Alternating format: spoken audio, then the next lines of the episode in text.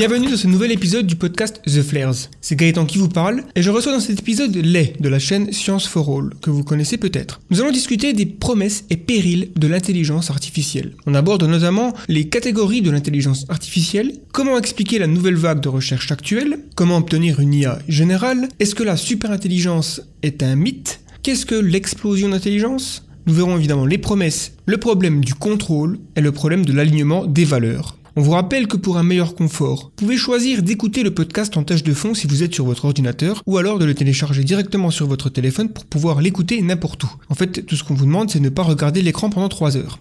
Il suffit de chercher The Flares sur iTunes ou Podcast Addict ou une autre appli de podcast. Profitez-en pour vous abonner afin de ne pas manquer les prochains épisodes.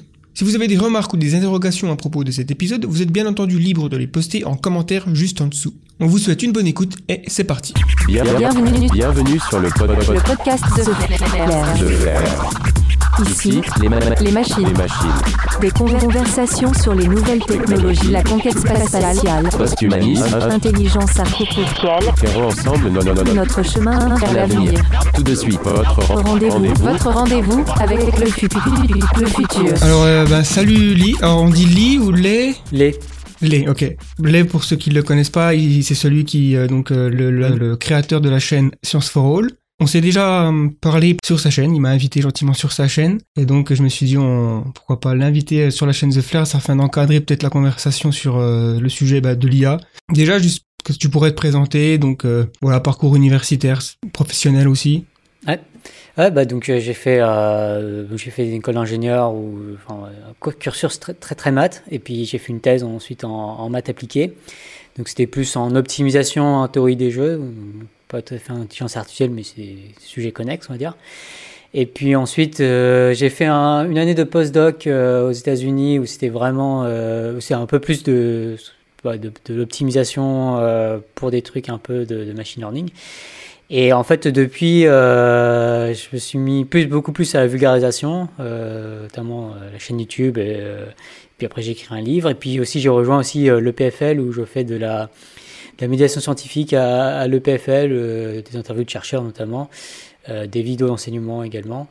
Et, euh, et puis voilà, donc j'ai un surcursus euh, très maths. Et, puis depuis quelques années, comme tout le monde, bah, je me suis jeté aussi sur l'intelligence artificielle. Le, le PFL, c'est euh, une école euh, polytechnique? Ouais, c'est ça.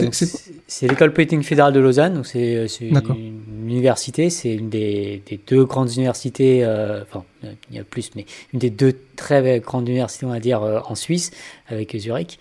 Et c'est vraiment le PFL, c'est vraiment. Bon, je suis payé pour le dire, hein, mais c'est vraiment une des, des top universités aujourd'hui, clairement en Europe et voire au monde.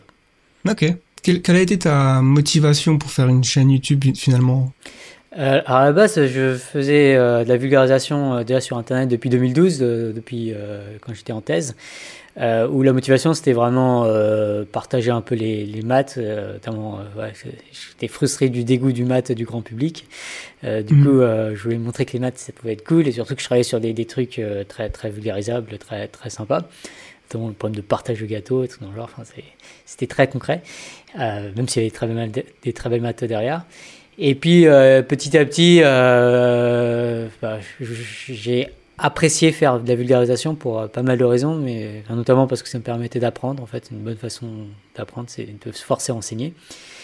Et petit à petit, également, je me suis rendu compte que les problèmes autour des probabilités sont ultra importants pour bien réfléchir de façon générale. Donc, c'est pas juste pour les matchs, j'ai envie de dire.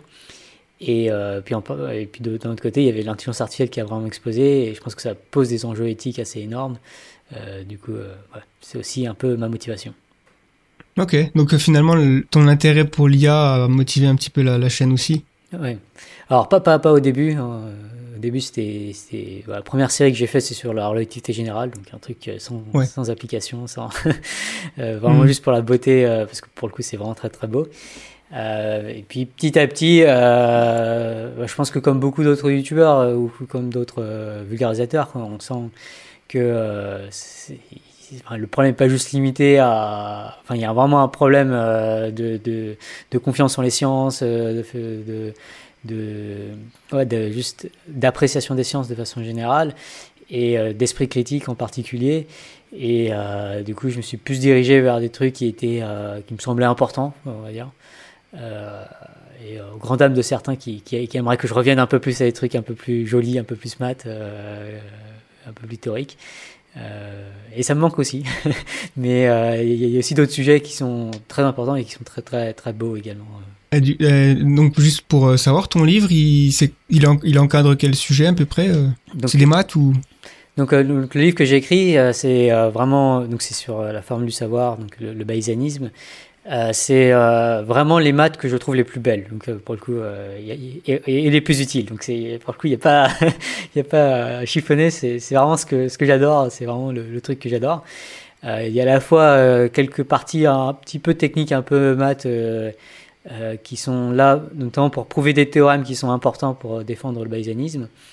Et je les ai mis vraiment d'un côté, bon, parce que enfin, ça me force un peu à les apprendre, mais aussi, aussi pour euh, vraiment défendre le bayésianisme de façon très solide. Parce qu'on a tendance à, enfin, surtout quand on parle de, philosophie des sciences, on a tendance un peu à raisonner avec les mains. Euh, moi, je suis un peu mathématicien, donc j'aime bien quand on peut prouver que ça marche bien, euh, que ça va bien marcher. Et du coup, un théorème, ça a beaucoup plus de valeur qu'un argument séduisant. Euh, c'est pour ça que je voulais mettre des théorèmes euh, dans le livre, et du coup, il faut les expliquer. euh, c'est un petit peu technique, mais c'est absolument pas le cœur du livre. c'est-à-dire, on peut largement lire le livre en sautant toutes ces parties. Et le livre, en fait, si on choisit les parties qu'on veut lire ou qui nous sont le plus adaptées, il y a largement de quoi faire. Et vraiment, le but, il faut, voir ça plus comme de, l'exploration de, cette façon de penser, de la pensée probabiliste, et euh, de l'entraînement, et aussi plein de, de titillements. De, euh, ouais, de- J'essaie de susciter beaucoup la curiosité du lecteur pour, tout, pour tous ces sujets. Ok, intéressant. De toute façon, je mettrai le lien dans la description pour ceux qui sont intéressés euh, pour se procurer ce livre. Et tu as mentionné que tu as fait des études aux États-Unis. Euh, C'était où, euh, par curiosité? Donc c'était au MIT euh, à Boston, euh, donc en département de- de- d'informatique. euh, ouais, C'était c'était vraiment chouette. C'est vrai que c'est une des universités les plus connues. euh, Enfin, le MIT, ouais, tout le monde en parle.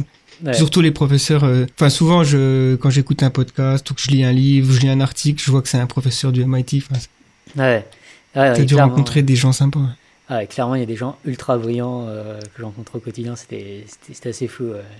Puis en plus, c'était dans, un- dans un bâtiment un peu moderne, euh, le Stata Center, où, où il y a eu l'informatique. euh, et là, c'était vraiment, vraiment cool. Ok. Alors, euh, bah, je propose qu'on rentre dans le sujet de l'IA. Hein, du coup, euh, Ouais. je pense que, alors, j'essaie d'encadrer un petit peu la conversation autour des périls et des promesses de l'intelligence artificielle. Ouais. Mais déjà, avant de commencer, je pense que ce serait euh, intéressant de- d'essayer de, définir euh, l'intelligence artificielle et peut-être aussi de donner les différentes catégories. Parce que j'ai l'impression qu'il y a beaucoup de confusion. On parle d'IA faible, d'IA forte, IA Ouais. limitée ou générale. Enfin, voilà. Est-ce que tu pourrais peut-être essayer de dégraisser ces, cette confusion? Alors, le, truc, c'est qu'il y a beaucoup de définitions différentes, euh, y compris par euh, les experts. Donc, c'est. euh, quelle que soit la définition que je donne, je vais énerver certaines personnes. Du coup, je ne peux pas donner de, de définition qui satisfasse à tout le monde. Et je pense que c'est c'est pas pas important d'avoir une définition très très précise.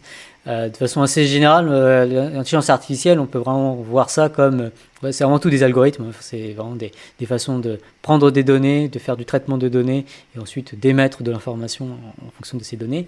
Donc, euh, typiquement, l'information, ça peut être une conclusion, ça peut être une prédiction, ça peut être une prise de décision. Mais de façon assez générale, je pense que c'est assez utile de voir les systèmes informatiques de façon générale. On peut appeler ça intelligence artificielle comme étant ces processus de, de calcul, de, traitement de données euh, à différentes échelles. Après, euh, ce qui est intéressant, c'est euh, bien sûr s'ils sont performants. Euh, si on a des, des systèmes de traitement d'information qui font n'importe quoi, bah, c'est pas très utile. Et du coup, euh, derrière l'idée d'intelligence artificielle, il y a souvent euh, aussi cette idée qu'on conçoit nos algorithmes pour atteindre un certain but, et si ça arrive très très bien à, arriver à faire ce but, et notamment si ça arrive à faire plein de buts et des buts difficiles à atteindre, bah, on sera beaucoup plus justifié encore à appeler ça euh, des intelligences artificielles, ou en tout cas des intelligences artificielles performantes. C'est un- petit peu comme ça que, que, c'est une définition assez globale, je trouve, qui est assez et qui décrit vraiment les intelligences artificielles d'aujourd'hui et qui, je pense, décrira vraiment les intelligences artificielles importantes euh, d'aujourd'hui et de demain. Donc je pense que c'est une définition euh, utile en, ce sens. Après, c'est vrai que souvent les gens vont rajouter, euh, enfin beaucoup de personnes vont rajouter des notions comme la capacité à résoudre des tâches d'humains, enfin, que les humains, enfin, un lien avec l'humain. Bon, je pense que c'est pas forcément très utile de, rajouter ça, mais c'est vrai qu'il y a un peu, en tout cas dans l'imaginaire collectif, y compris, y compris des chercheurs, il y a un peu cette compétition avec, euh, avec l'humain et, euh, on voit notamment avec euh, les jeux de plateau par exemple, le jeu d'échecs c'était un peu battre les meilleurs humains au jeu d'échecs, le jeu de Go c'était pareil. Mais je pense qu'il y a un peu un danger à se concentrer uniquement sur ça parce que il y a beaucoup de tâches sur lesquelles les intelligences artificielles sont déjà largement meilleures que les humains et oui, il n'y a pas photo quoi. S'il faut calculer une multiplication, je fais beaucoup plus confiance à, mon téléphone que je ne ferai confiance au plus grand des mathématiciens, à Terence Tao. Ouais, c'est vrai qu'en fait, on a tendance aussi à, attribuer de l'intelligence là où il n'y en a pas forcément. C'est-à-dire qu'une calculatrice. Enfin, ce que je veux dire, c'est qu'on a, on a tendance à être. euh, par exemple, on considérait, par exemple, le, le c'était Deep Blue qui a gagné contre euh, Gasparov en 97 aux échecs. Pendant longtemps, on s'était dit le jour où un ordinateur bat un humain aux échecs, ils seront considérés comme intelligents. Mais dès qu'on a atteint ce moment-là, les gens ont commencé à dire non, non, en fait, euh, il en faut plus, quoi. Ouais. Et euh, la prochaine barre, c'était AlphaGo, hein, AlphaGo, le jeu de plateau euh, chinois, qui était considéré comme euh, bah, encore plus difficile que, le- que les échecs, puisqu'il y a beaucoup plus de, de combinaisons possibles et tout ça. Et en 2016, ça a été, euh, voilà, on a franchi cette étape avec euh, DeepMind, et super, comment il s'appelle, Stia AlphaGo, voilà. AlphaGo, ouais. Ouais. Et donc, on a l'impression qu'à chaque fois qu'une IA, voilà, franchit un cap, on, on recule ce qu'on considère comme être une intelligence euh, humaine, on va dire. Bon, en même temps, voilà, après c'est une catégorie euh, très différente puisque quand on parle d'intelligence de niveau humain, en fait, je pense que ce qu'on veut dire, c'est plutôt une, la généralisation de l'intelligence, dire qu'on est capable d'apprendre très rapidement différentes tâches, alors que généralement les IA qu'on voit aujourd'hui, elles sont très spécialisées, quoi. Ouais, Ouais, je, pense- qu'il y, a- de ça. Donc il y a une fameuse citation de, John McCarthy, qui est un des, des premiers chercheurs en IA, euh, et qui dit que dès que quelque chose marche, on arrête d'appeler ça de l'IA. Euh. Et je, je pense qu'il y, a- il y a un peu de ça. Il y a un peu, euh, on a envie, tendance- je pense qu'il y a un raisonnement un peu motivé quelque part, une espèce de défense de, de l'humain quelque part. On a envie de dire que l'humain reste supérieur et peut-être, euh, enfin, on a tendance à imaginer que l'humain est un summum de quelque chose. Et du coup, on a tendance à vouloir dire que l'humain reste meilleur. Et, euh, du coup, il y a un peu un réflexe de dire bon, bah, euh, l'IA deviendra intelligente quand elle aura réussi à atteindre l'humain à telle, tâche. Euh, ce qu'il y a, c'est qu'en fait, si on dit ce genre de phrase, souvent, il y, a, des tâches où en tout cas les, machines finissent par nous surpasser, en tout cas comme les échecs ou le Go. Et du coup, on, change la tâche par une autre tâche qui n'a pas encore été résolue. Et du coup, c'est assez facile de, enfin, pour l'instant en tout cas, de, trouver des tâches sur lesquelles les humains restent supérieurs aux machines. Euh, mais si on regarde l'ensemble de toutes les tâches imaginables, euh, en fait, il y a plein de tâches où la machine est déjà largement meilleure que l'humain. Euh, donc, si on a une vision un peu moins égocentrée, enfin, et moins humano-centrée, en fait, on, réfléchit à, faire du sous-titrage automatique de vidéos. Bah, les, IA font ça à longueur de journée. Bon, elles font pas ça ultra bien, mais elles font ça en beaucoup plus grande quantité qu'un humain. Exact. Et puis il y a un truc qui est un peu, euh, je dirais, un peu perturbant ou en tout cas euh, qui peut euh, faire peur, hein, c'est que à partir du moment où une IA atteint le niveau humain dans une tâche, Ouais. elle le surpasse très vite. Ouais. et Elle devient la meilleure pour toujours en fait. Ouais, C'est-à-dire qu'aujourd'hui, le joueur d'échecs, le meilleur joueur d'échecs du monde, ça pourra plus jamais être un être humain, sauf si euh, les, on n'a plus d'électricité et donc on n'a plus d'ordinateur. Mais. Même le meilleur, euh, voilà, la, la- la personne qui est capable de calculer de tête des racines carrées ou autres, et toi, des, des champions de mathématiques comme ça, de calcul mental, bah, ils sont quand même moins forts qu'une calculatrice. ouais. Euh, et donc, euh, on se dit, est-ce que ça, ça va être le cas pour des tâches plus générales, genre, bon, bah, on pense à, en ce moment, il y a beaucoup de, de, de conversations autour des voitures autonomes hein, qui sont finalement gérées par du machine learning aussi. Et elles, elles conduiront au bout d'un moment mieux que les humains, quoi. Il n'y a pas de raison. Mais bon, il y a beaucoup plus de paramètres à régler dans ces cas-là, puisqu'il y a une complexité plus grande, puisque c'est le monde réel. Ouais. Ouais. Du coup, je, je sais pas euh, comment tu pourrais, euh, pourquoi, à ton avis, euh, qui- quelles sont les explications du fait qu'on est un petit peu dans une nouvelle vague de l'intelligence artificielle, alors qu'il y a eu Ouais. euh, traditionnellement, historiquement, c'était un truc qui était, euh, qui était un petit peu dans la culture populaire avec des films de science-fiction, mais ça a jamais été très utilisé, je dirais, dans, dans les applications de tous les jours. Ouais. Et c'est que euh, depuis les années 2010, on va dire, Qu'est-ce qui explique cette, euh, voilà, ce nouveau, euh, cette nouvelle vague? Ouais, euh, donc c'est bon, enfin, la, la réponse brève, c'est beaucoup plus de données, beaucoup plus de puissance de calcul. Une réponse un peu plus longue et plus, qui va développer ce point, c'est intéressant en fait de revenir à Alan Turing, euh, qui euh, Alan Turing est vraiment euh, le, père fondateur un peu de, cette idée d'intelligence artificielle, euh, en tout cas mécanisée avec son article de 1950. Euh, pourquoi est-ce que Turing c'est quelqu'un d'important dans cette histoire? C'est parce que c'est le premier à avoir défini ce qu'était une machine. Une machine à calculer, en tout cas une machine à faire des trucs. Et il a vraiment euh, cerné bien les limites des machines, ce qu'elles sont capables de faire, ce qu'elles ne sont pas capables de faire, en supposant qu'elles sont purement mécaniques. Et euh, dans son article de 1950, donc il comprend déjà très bien tout ça. Et euh, il se pose aussi la question, bah, est-ce que ça peut faire des performances de niveau humain à plein de choses Et notamment, une façon de, mesurer ça, c'est à travers le test de Turing, donc la capacité à une IA de se faire passer pour un humain de façon indiscernable d'un humain. Donc vous imaginez être sur WhatsApp avec un parler avec un, compte que vous ne connaissez pas euh, et vous parlez pendant des heures et des heures, des jours et des jours, voire des, mois. Et si après des mois, bah, vous savez toujours pas si c'est une machine ou un humain, ou si vous pensez que c'est un humain alors que c'est une machine, bah, c'est que la machine a réussi ce test de Turing d'une certaine manière. Euh, et on peut, alors ça paraît assez limité parce qu'on dit bon, c'est juste un chat, euh, ça fait pas grand chose. Mais en fait, si on y réfléchit un petit peu, euh, euh, si on veut en plus essayer de piéger la machine, euh, ben, il y a moyen de, la tester sur plein de choses. En fait, on peut jouer aux échecs sur WhatsApp. euh, il suffit de donner les, numéros des cases. Donc on peut tester les échecs, on peut tester sur, plein de choses de connaissances générales, euh, des raisonnements et tout ça. Donc en fait, ce- ce- cette discussion, c'est vraiment quelque chose de très très de très général en fait. On peut tester beaucoup de choses avec ça. Et donc Turing s'est posé la question de comment est-ce qu'on peut concevoir une machine qui passe ce test. C'était un peu la, grande question de Turing. Euh, donc il y a beaucoup de choses intéressantes dans son, dans son article, mais euh, ma, section préférée, c'est la dernière, euh, c'est où il réfléchit à, à comment écrire le code de cette machine, à quoi ressemblerait le code source de cette machine qui passerait le test de Turing. Et la remarque que fait Turing, c'est assez rapidement, c'est que en fait c'est super compliqué. C'est super compliqué d'écrire le code de cette machine en un sens assez, clair, c'est-à-dire que le nombre de lignes de code qu'il faudrait écrire pour avoir un algorithme capable de passer le test de Turing est beaucoup trop long. Euh, Un humain seul ne pourrait pas écrire, c'est sans doute un truc qui fait des milliards de lignes de code. Et écrire des milliards de lignes de code, c'est très très compliqué parce que euh, parce que c'est beaucoup de lignes de code simplement. Et juste euh, écrire un livre, ça prend du temps. Écrire un milliard de lignes de code, c'est à peu près euh, 1000 livres. Euh, donc écrire 1000 livres, euh, ouais, un, humain, je sais pas si c'est un humain qui a déjà écrit 1000 livres, mais c'est beaucoup quoi. Ouais.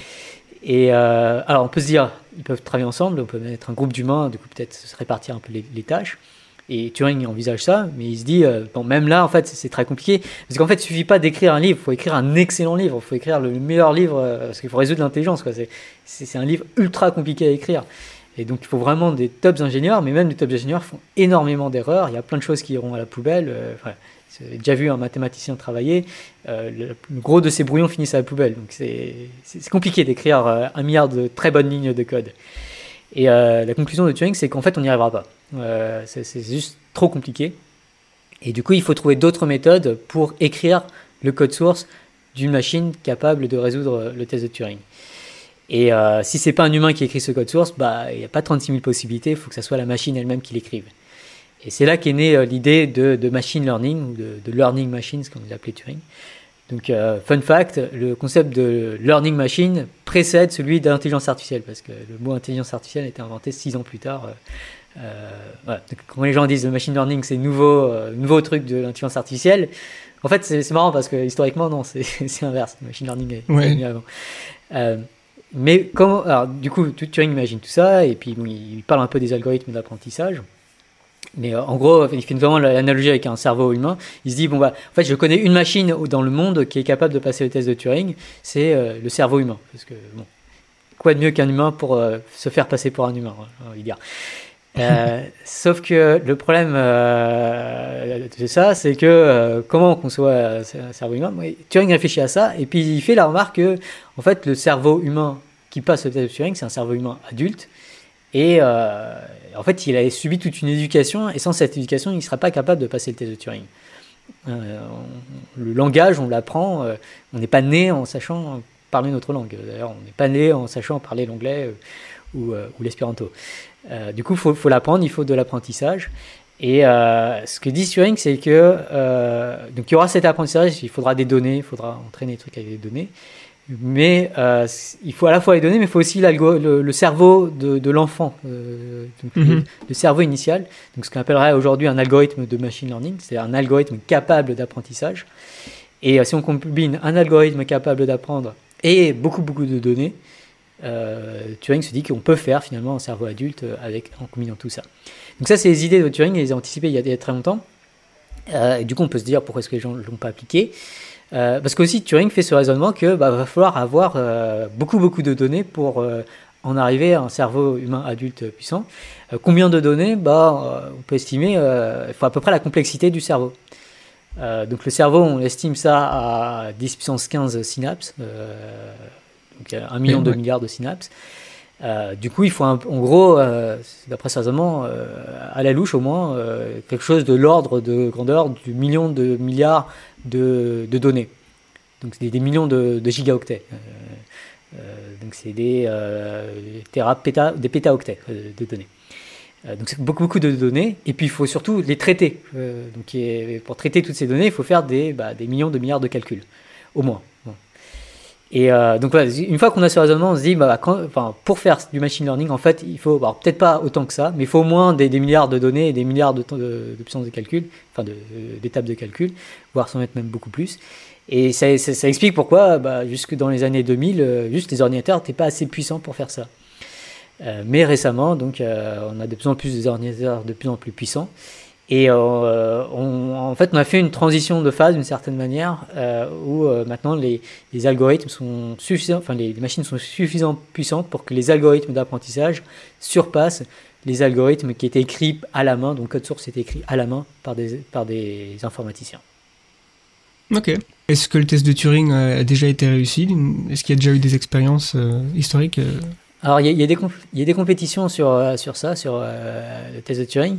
Euh, alors, le, le test de Turing, euh, dans- l'article de Turing, il précise pas exactement euh, ce que c'est. Il dit juste euh, se faire passer pour. euh, donc, il n'y a, pas un cadre très. Il n'y a pas un protocole très, très défini.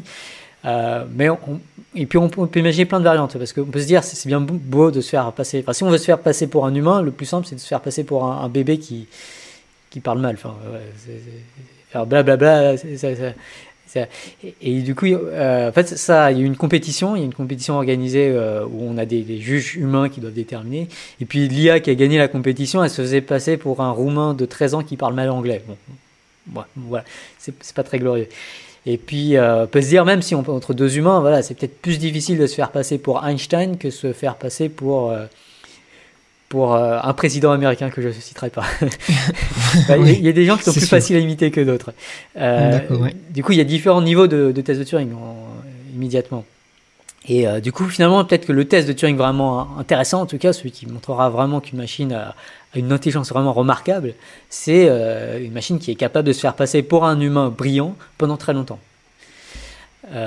Donc c'est mal défini, c'est pas très, c'est un peu flou et tout ça, euh, mais c'est pas complètement flou non plus. On a une idée de, ce que ça représenterait.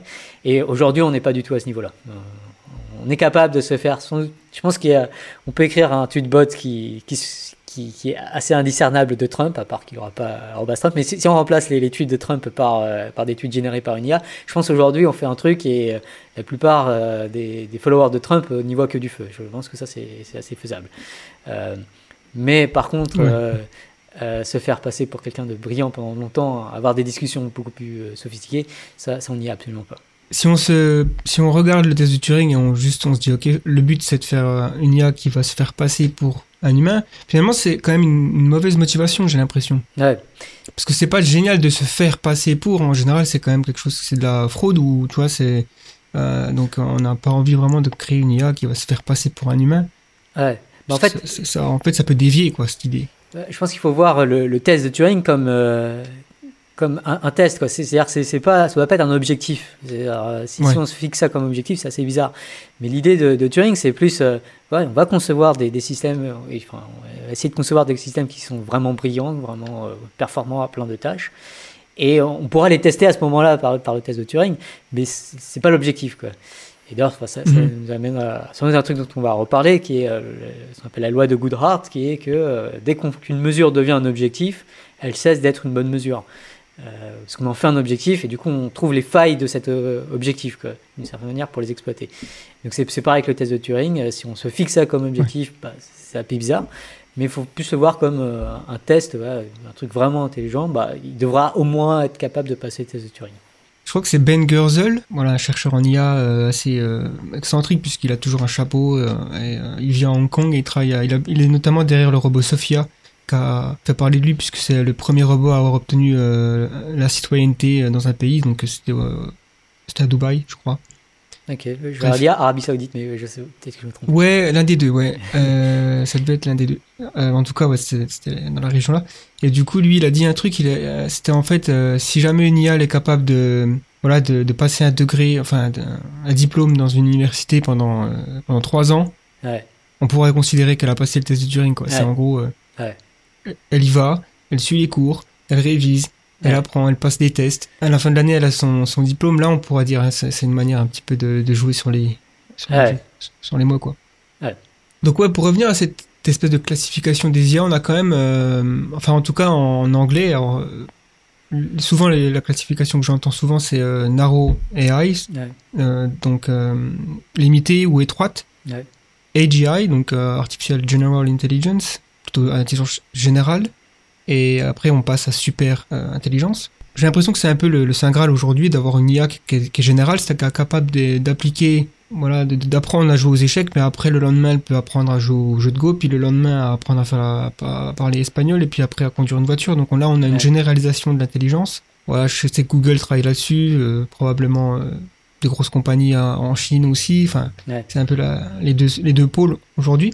Quels sont, selon toi, les chemins techniques pour aller vers la, euh, arriver à une, IA générale, on va dire? Ouais, bah, je pense qu'il y a, euh, y a pas mal de chemins en fait qui sont déjà en, voie. Euh, je, pense que on a tendance à euh, en, effet, aujourd'hui, les intelligences artificielles qui marchent, c'est de moins en moins vrai. Mais voilà, les intelligences artificielles qui marchaient, en tout cas il y a- quelques années, c'est souvent des trucs très spécialisés. Euh, on va faire reconnaissance de, de, de chat dans une image, voilà, on entraîne pour faire ça, et puis ça marche très très bien. Mais je pense que, euh, encore une fois, c'est lié à la, à la taille des modèles, et à la puissance de calcul et à la quantité de données que l'on a.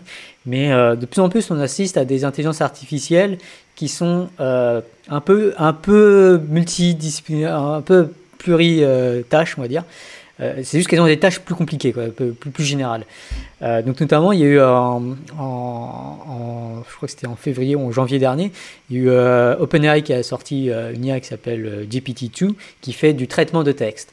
Et euh, avant le traitement de texte, il y avait plusieurs tâches différentes au traitement de texte, deviner le prochain mot, euh, avoir une discussion, euh, répondre questions-réponses, enfin il y a plusieurs tâches différentes. Et, euh, et euh, les solutions étaient vraiment dédiées, enfin il y avait une IA pour faire ça, une IA pour faire ci, une IA pour faire ça. Et une IA qui était bonne dans une tâche n'était pas forcément bonne dans les autres. Mais euh, GPT-2, GPT-2 euh, ce qu'ils ont fait à OpenAI, c'est une IA où ils n'ont pas du tout entraîné pour une tâche. Ils ont, en fait, ils ont donné énormément de texte à lire en leur demandant de- de- d'apprendre des régularités statistiques, en gros, du texte. Euh, Enfin, c'est plus subtil que ça, mais l'idée globale, c'est ça. Et, euh, et cette IA, en fait, elle a réussi à résoudre à la fois plusieurs tâches de traitement de texte en, étant l'état de l'art, meilleur que n'importe quelle autre IA, euh, sur plusieurs des, tâches en question. Donc, ça, c'est montre que, et notamment la conclusion un peu de leur article, c'est que en fait, quand on fait grossir les modèles, parce que du coup, en fait, ce qu'ils ont fait, c'est ils ont, ils ont nous ont construit une, une base de données de texte beaucoup plus grande que celle qui était utilisée avant, et ils ont mis beaucoup plus de puissance de calcul qu'avant. En plus, avec une architecture de calcul qui permettait d'être beaucoup plus euh, parallélisée, donc ça permettait d'accélérer vraiment les calculs. Euh, et, euh, et en faisant ça, du coup, ils ont vraiment eu des performances beaucoup plus grandes de tout à coup. Donc peut-être que juste en, continuant à augmenter la taille des modèles, la quantité de données et la puissance de calcul, on peut avoir des, trucs qui sont de plus en plus, qui font de plus en plus de tâches. Là, GPT-2, il faisait que du traitement de texte parce qu'on lui a donné que du texte à lire. Mais on peut imaginer euh, assez facilement euh, euh, combiner ça avec d'autres, euh, avec des, images, euh, du son, des vidéos et tout ça. Et peut-être que petit à petit, ce genre d'IA euh, gagnerait en, en différentes facultés.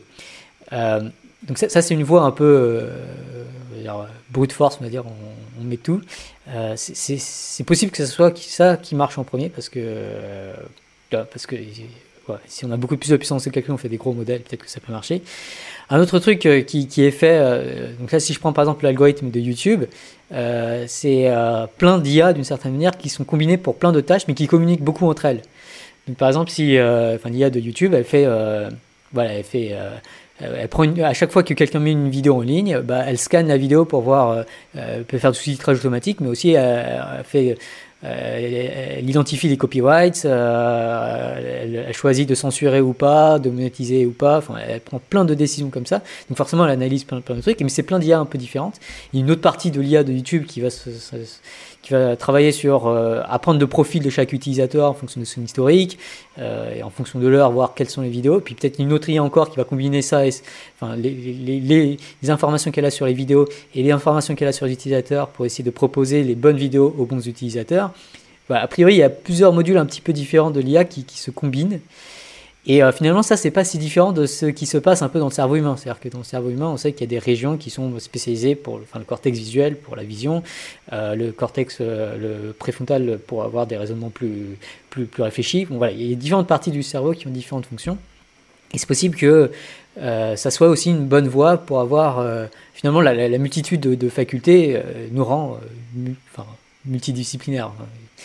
Euh, du coup, c'est possible aussi que ça, ça soit une, bonne voie. Euh, sans doute que euh, finalement, le truc le plus prometteur sera un peu de combiner un peu tout ça et d'avoir un truc qui soit à la fois très très gros et avec des modules un petit peu, un petit peu spécialisés. Sinon, sinon, je vais citer un autre truc, c'est qui, est peut-être plus lié au premier que, j'ai dit. C'est, en fait, y a parce qu'on a l'impression que lorsqu'on parle de, de il n'y a aucun fondement théorique de, enfin, pour une IA de général. En fait, si, si, il y a des fondements théoriques qui sont très étudiés. Euh, en particulier, euh, le cadre de l'apprentissage par renforcement est souvent vu comme euh, le cadre finalement de faire une IA très générale. Parce que pourquoi? Parce qu'en en fait, quand on fait de l'apprentissage par renforcement, on a juste des observations de l'environnement et des récompenses, et on cherche à avoir nos récompenses. Et ça, ça, ça modélise énormément de choses. Il y a énormément de problèmes. Peut-être même tous les problèmes finalement d'intérêt correspondent plus ou moins à ça d'une certaine manière. Et, et, ça, ça s'étudie très bien théoriquement. Euh, en particulier, il y a des, chercheurs qui se sont dit, euh, ok, euh, en pratique, c'est très compliqué parce qu'il faut trouver avec les bons algorithmes qu'on a et tout ça, parce qu'on a aussi des puissances de calcul limitées. Et du coup, il y a quelques chercheurs qui se sont dit, qu'est-ce qui se passe si j'ai une puissance de calcul infinie? Qu'est-ce que je peux dire? Qu'est-ce que je peux faire? Déjà, je peux prouver que mon système est, enfin, que je peux construire un algorithme qui va nécessiter une puissance de calcul infinie. Du coup, on ne pourra pas l'appliquer. Mais cet, cet, algorithme, il fera exactement ce qu'on veut faire, c'est-à-dire maximiser la récompense et tout ça. Euh, et euh, on peut étudier les propriétés de ça. Et c'est un cadre déjà pour définir. Euh, donc c'est ce qu'on appelle euh, IXC, donc euh, Artificial Intelligence Crossed with Induction, euh, donc IXC. Et euh, c'est un cadre très très très beau mathématiquement et très étudié. Et ce qui est intéressant de voir, c'est que les gens qui ont bossé sur ça, euh, notamment en thèse, euh, en gros ils ont tous fini à, DeepMind euh, sur des grosses applications euh, pratiques, tout ça. Donc c'est dire que euh, les fondements théoriques de l'intelligence artificielle forte euh, générale sont des choses qui sont très très utiles pour concevoir les IA d'aujourd'hui et qui sont euh, les, plus gros chercheurs d'aujourd'hui ont fait cette formation d'une certaine manière. Il y a, aussi, il me semble, une approche un peu plus, un peu plus, je sais pas comment dire, euh, difficile, j'imagine, à, concevoir, puisque c'est, euh, en gros, de modéliser le cerveau humain, quoi, en gros, de ouais. numériser chaque neurone. Ils ont déjà réussi pour des créatures plus petites, hein, comme, euh, bah, je crois que c'est le VRC Elegant. Ouais. Et donc, du coup, euh, on pourrait imaginer faire la même chose avec le cerveau humain, mais on parle d'un ordre, ordre de grandeur qui est tellement plus grand que Ouais. Ça semble pas pour demain, quoi. Ouais, euh, je pense que enfin, Nick Bostrom en parle dans, dans, son bouquin de 2014, si je ne me trompe pas de la oui. date. Et euh, en 2014, en effet, on pouvait penser que ça serait euh, potentiellement une voie euh, pour y arriver. Je doute que beaucoup de gens y croient aujourd'hui. Ça, ça, me, ça me paraît pas être la, voie la plus prometteuse.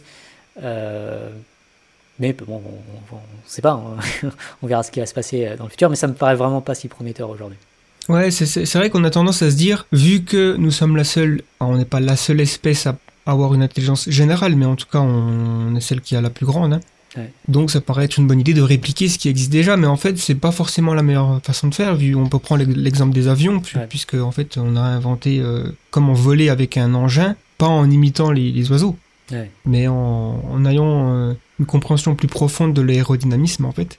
Il y a plusieurs façons de voler quoi. Et il y a certainement plusieurs façons d'être intelligent pour un système, et en tout cas avoir une intelligence générale. Ce qui voudrait dire potentiellement qu'on pourrait euh, donner naissance à des intelligences qui sont euh, finalement euh, vachement extraterrestres, Ouais. dans le sens euh, à nous, comparé à nous, pas qui viennent d'ailleurs, mais on aurait du mal à vraiment comprendre comment ça marche. Il y a, il y a souvent ce problème de la boîte noire, on ne sait pas vraiment ce qu'il y a dedans, quand Ouais. une, une IA fait une, une tâche. Quoi.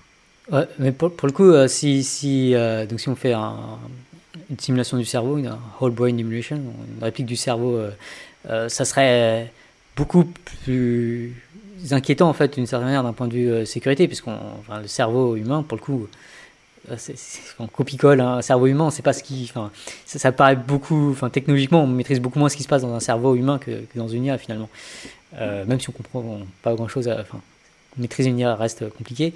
Mais le, le cerveau humain, euh, on maîtrise pas grand chose. D'un point de vue sécurité, c'est- c'est c'est- c'est vraiment pas top euh, de copier-coller un cerveau humain.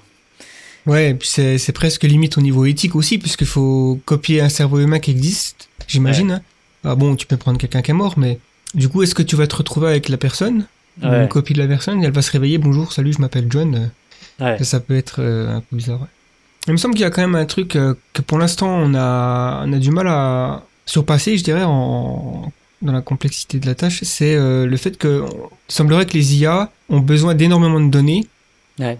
Alors qu'un enfant de 3 ans, si tu lui montres euh, trois images de chat et trois images de chien, toute sa vie il saura ce que c'est qu'un chien et un chat. Ouais. Alors que bon, les IA, elles ont besoin de d'un milliard d'images et, et des fois elles se trompent. Elles se trompent sur des. Enfin, c'est des erreurs grossières, quoi. C'est d'un seul coup, elle te dit que c'est un âne. Ouais. Alors, tu m'aurais dit ça il y, a, il y a six mois, j'aurais dit oui, oui, cl- clairement. Mais Ouais. euh, en fait, il y, a- il y a quand même des avancées récentes euh, bah, avec GPT-2 euh, d'OpenAI ou des trucs de NVIDIA euh, sur euh, l'image, euh, Mhm. où euh, on, on se rapproche de plus en plus de ce que les informaticiens appellent le, le zero-shot learning ou le one-shot learning, c'est-à-dire apprendre euh, avec une donnée ou même sans entraînement, euh, juste quand on est entraîné par une tâche similaire, on passe directement à une autre tâche assez différente, mais on s'y adapte très rapidement. Et ça, ça, ça, enfin, c'est- voilà, c'est ça, ça commence à émerger. Et enfin, il y a des trucs qui m'ont vraiment surpris euh, cette année euh, euh, par rapport à ça. Et du coup, je ne mettrais pas ça comme une. Enfin, il y a un an, je mettais ça comme une, une frontière assez nette entre ce qu'un cerveau humain est capable de faire et ce qu'une IA est capable de faire. Maintenant, je le ferai plus. Quoi. Je- et surtout pour les années à venir. C'est vrai que ça montre à quel point ça avance vite. Ouais, ouais ça, ça va très très vite. ouais. Parce que c'est vrai que j'ai aussi lu un article récemment, c'était euh, c'était des scientifiques, qui, enfin des, ouais, plutôt dans l'astrophysique, qui ont modélisé euh, des simulations. Donc ils font souvent ça, hein, ils modélisent euh, et ils simulent euh, des, des régions de l'univers pour savoir comment sont- se forment les étoiles et tout ça. Ils ont utilisé une intelligence artificielle. Ils l'ont entraîné à reconnaître des trucs. J'essaie de retrouver l'article pour le mettre dans la description. Et en fait, ils ont, ils ont été surpris parce que l'intelligence artificielle a, a reconnu des choses qu'elle n'était pas censée savoir. Ouais, Et ils ont comparé ça en fait à euh, si tu apprends à une IA ce que c'est qu'un chien et un chat, et qu'après elle est capable de savoir ce que c'est qu'un éléphant, ouais, tu, tu te demandes comment elle a, elle a appris cette connaissance. Et en fait, ils, ils ont utilisé cette comparaison. Euh, et donc, euh, ouais, c'est assez troublant. Et il y avait aussi, euh, à un moment donné, à Google, je crois, ils avaient mis en, en route euh, des intelligences artificielles qui ont commencé à discuter entre elles en utilisant un langage bah, qu'on n'a pas réussi à traduire. Quoi. Donc, Ouais, ouais, bah, su- bah, sur, en fait, donc GPT-2 et enfin, depuis deux ans en gros, il y a une architecture de, de réseau qui a, qui, qui, qui, en fait, ça consiste à avoir euh, une gestion de la mémoire par le réseau de neurones lui-même, et donc, à la fois l'écriture dans la mémoire, la manipulation de cette mémoire et euh, l'extraction de l'information de cette mémoire, tout, ça est devenu euh, automatisé d'une manière qui n'était pas faite avant. Donc, pour ceux qui connaissent un peu, en fait, on utilise encore des histoires de, de descente de gradient. La descente de gradient, c'est le fait d'avoir une direction de manipulation de tes paramètres qui va être avantageuse. Et c'est vraiment le, truc clé, le truc qui, permet de. Enfin, un truc qui a, vraiment révolutionné le truc, c'est ça permet de bien mieux apprendre.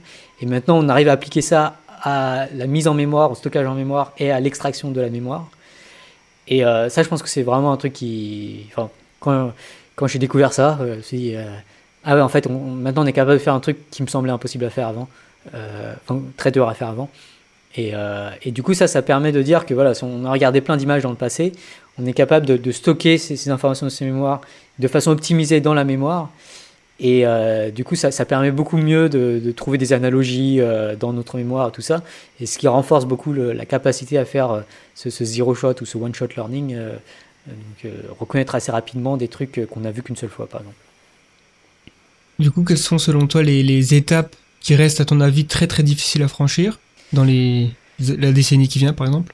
Alors, d'un point de vue technique, d'un point de vue software, d'un point de vue algorithmique, euh, moi, j'ai pas l'impression qu'il y ait besoin de beaucoup de révolutions. Euh, j'ai l'impression que c'est, vraiment la conclusion de l'article de GPT-2 de, d'OpenAI, c'est que euh, ouais, on, a, a, des architectures qui ont l'air d'être, robustes, stables, et qui, si on les met à l'échelle, si on les fait grossir, euh, bah, ça a l'air de bien grossir.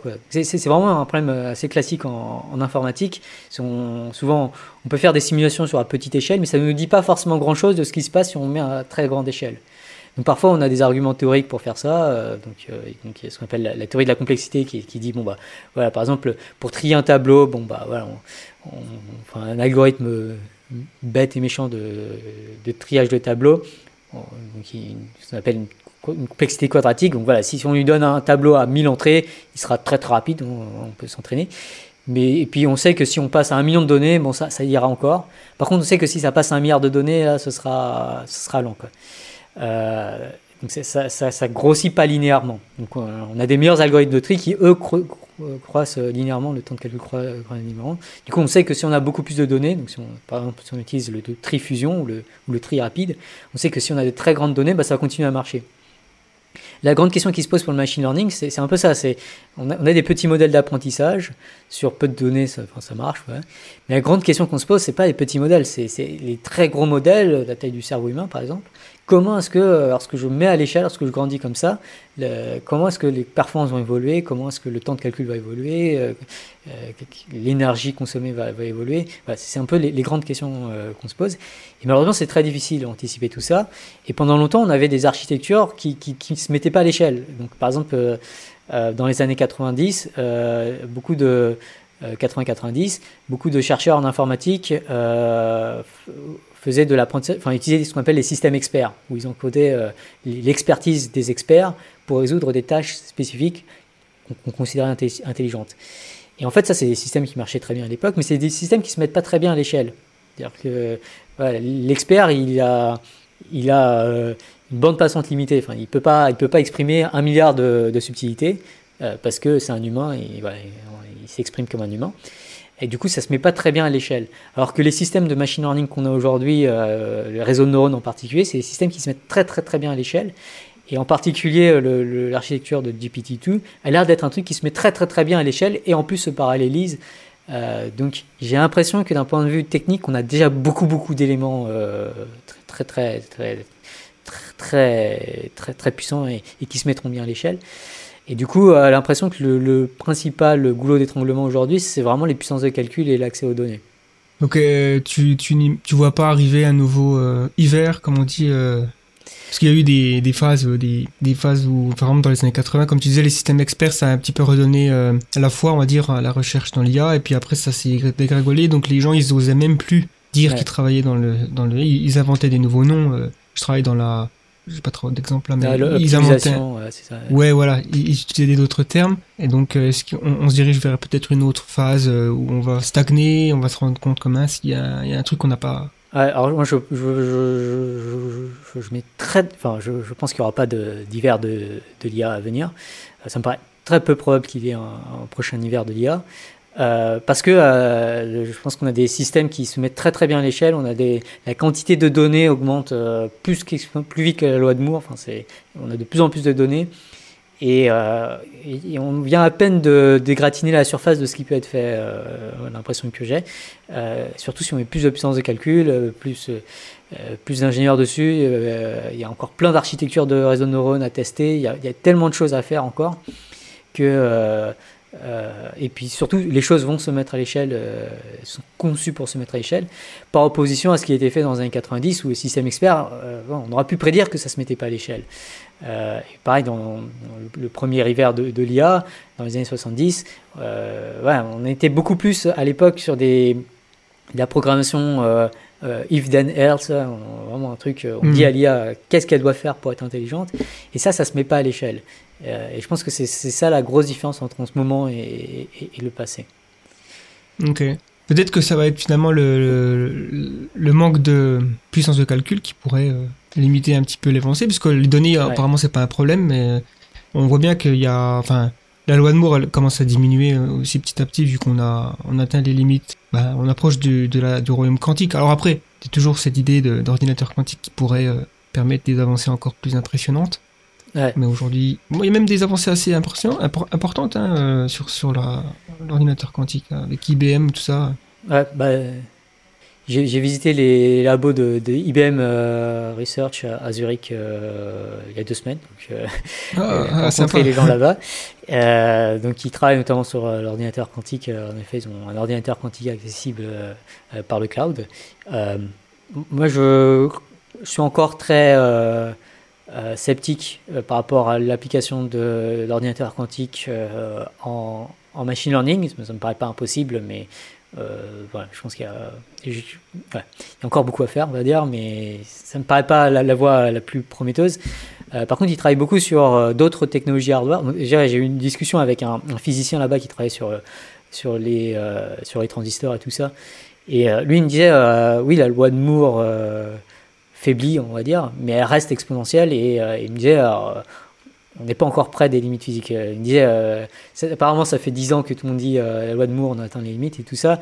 Mais euh, je sais pas, il me disait, en fait, il y a plein de, on a encore plein d'idées, quoi. Il y a plein de choses qu'on n'a pas Mhm. encore testées. Et du coup, il avait l'air de dire que ça, ça, ça, ça- ça allait continuer. Mais même si ça s'arrête, en fait, avec le, le machine learning, en fait, on passe de plus en plus dans d'autres façons de, de calculer. Avant, on passait tous les calculs passaient quasiment par un, euh, par une unité de calcul, donc le, CPU, le, euh, le microprocesseur, et euh, tous les calculs étaient faits là. Du coup, c'était un énorme goulot d'étranglement. toutes les données. En fait, aujourd'hui, ce qui, coûte très cher en, termes de calcul, d'un point de vue énergétique et d'un point de vue temps de calcul, c'est le, trans- le transport des données, le transfert des données d'un point à l'autre. Et du coup, s'il faut que toutes les données aillent au même point puis repartent dans la mémoire, bah, c'est, ultra inefficace. Et euh, alors déjà, il y a pas mal d'astuces de parallélisation du calcul. Donc au lieu de faire tout par un mi- microprocesseur, on peut faire passer tout par plusieurs, enfin par, déjà des, cartes graphiques qui paralysent déjà naturellement le calcul, mais en plus on peut faire ça par plusieurs cartes graphiques. Euh, donc c'est euh, les, GPU. Et Google a même développé un autre truc qui s'appelle les TPU, donc les Tensor Processing Units, euh, qui sont en plus optimisés en particulier pour, euh, pour faire euh, des calculs de machine learning. Donc là, c'est encore du hardware qui, qui améliore le truc. Et, mais là, ça reste encore, on a une mémoire, on ramène les données vers les unités de calcul, et puis on ramène tout ça ensuite en mémoire. Donc c'est beaucoup de transport de données, et c'est vraiment le transport de données qui, coûte le plus cher aujourd'hui en termes de calcul.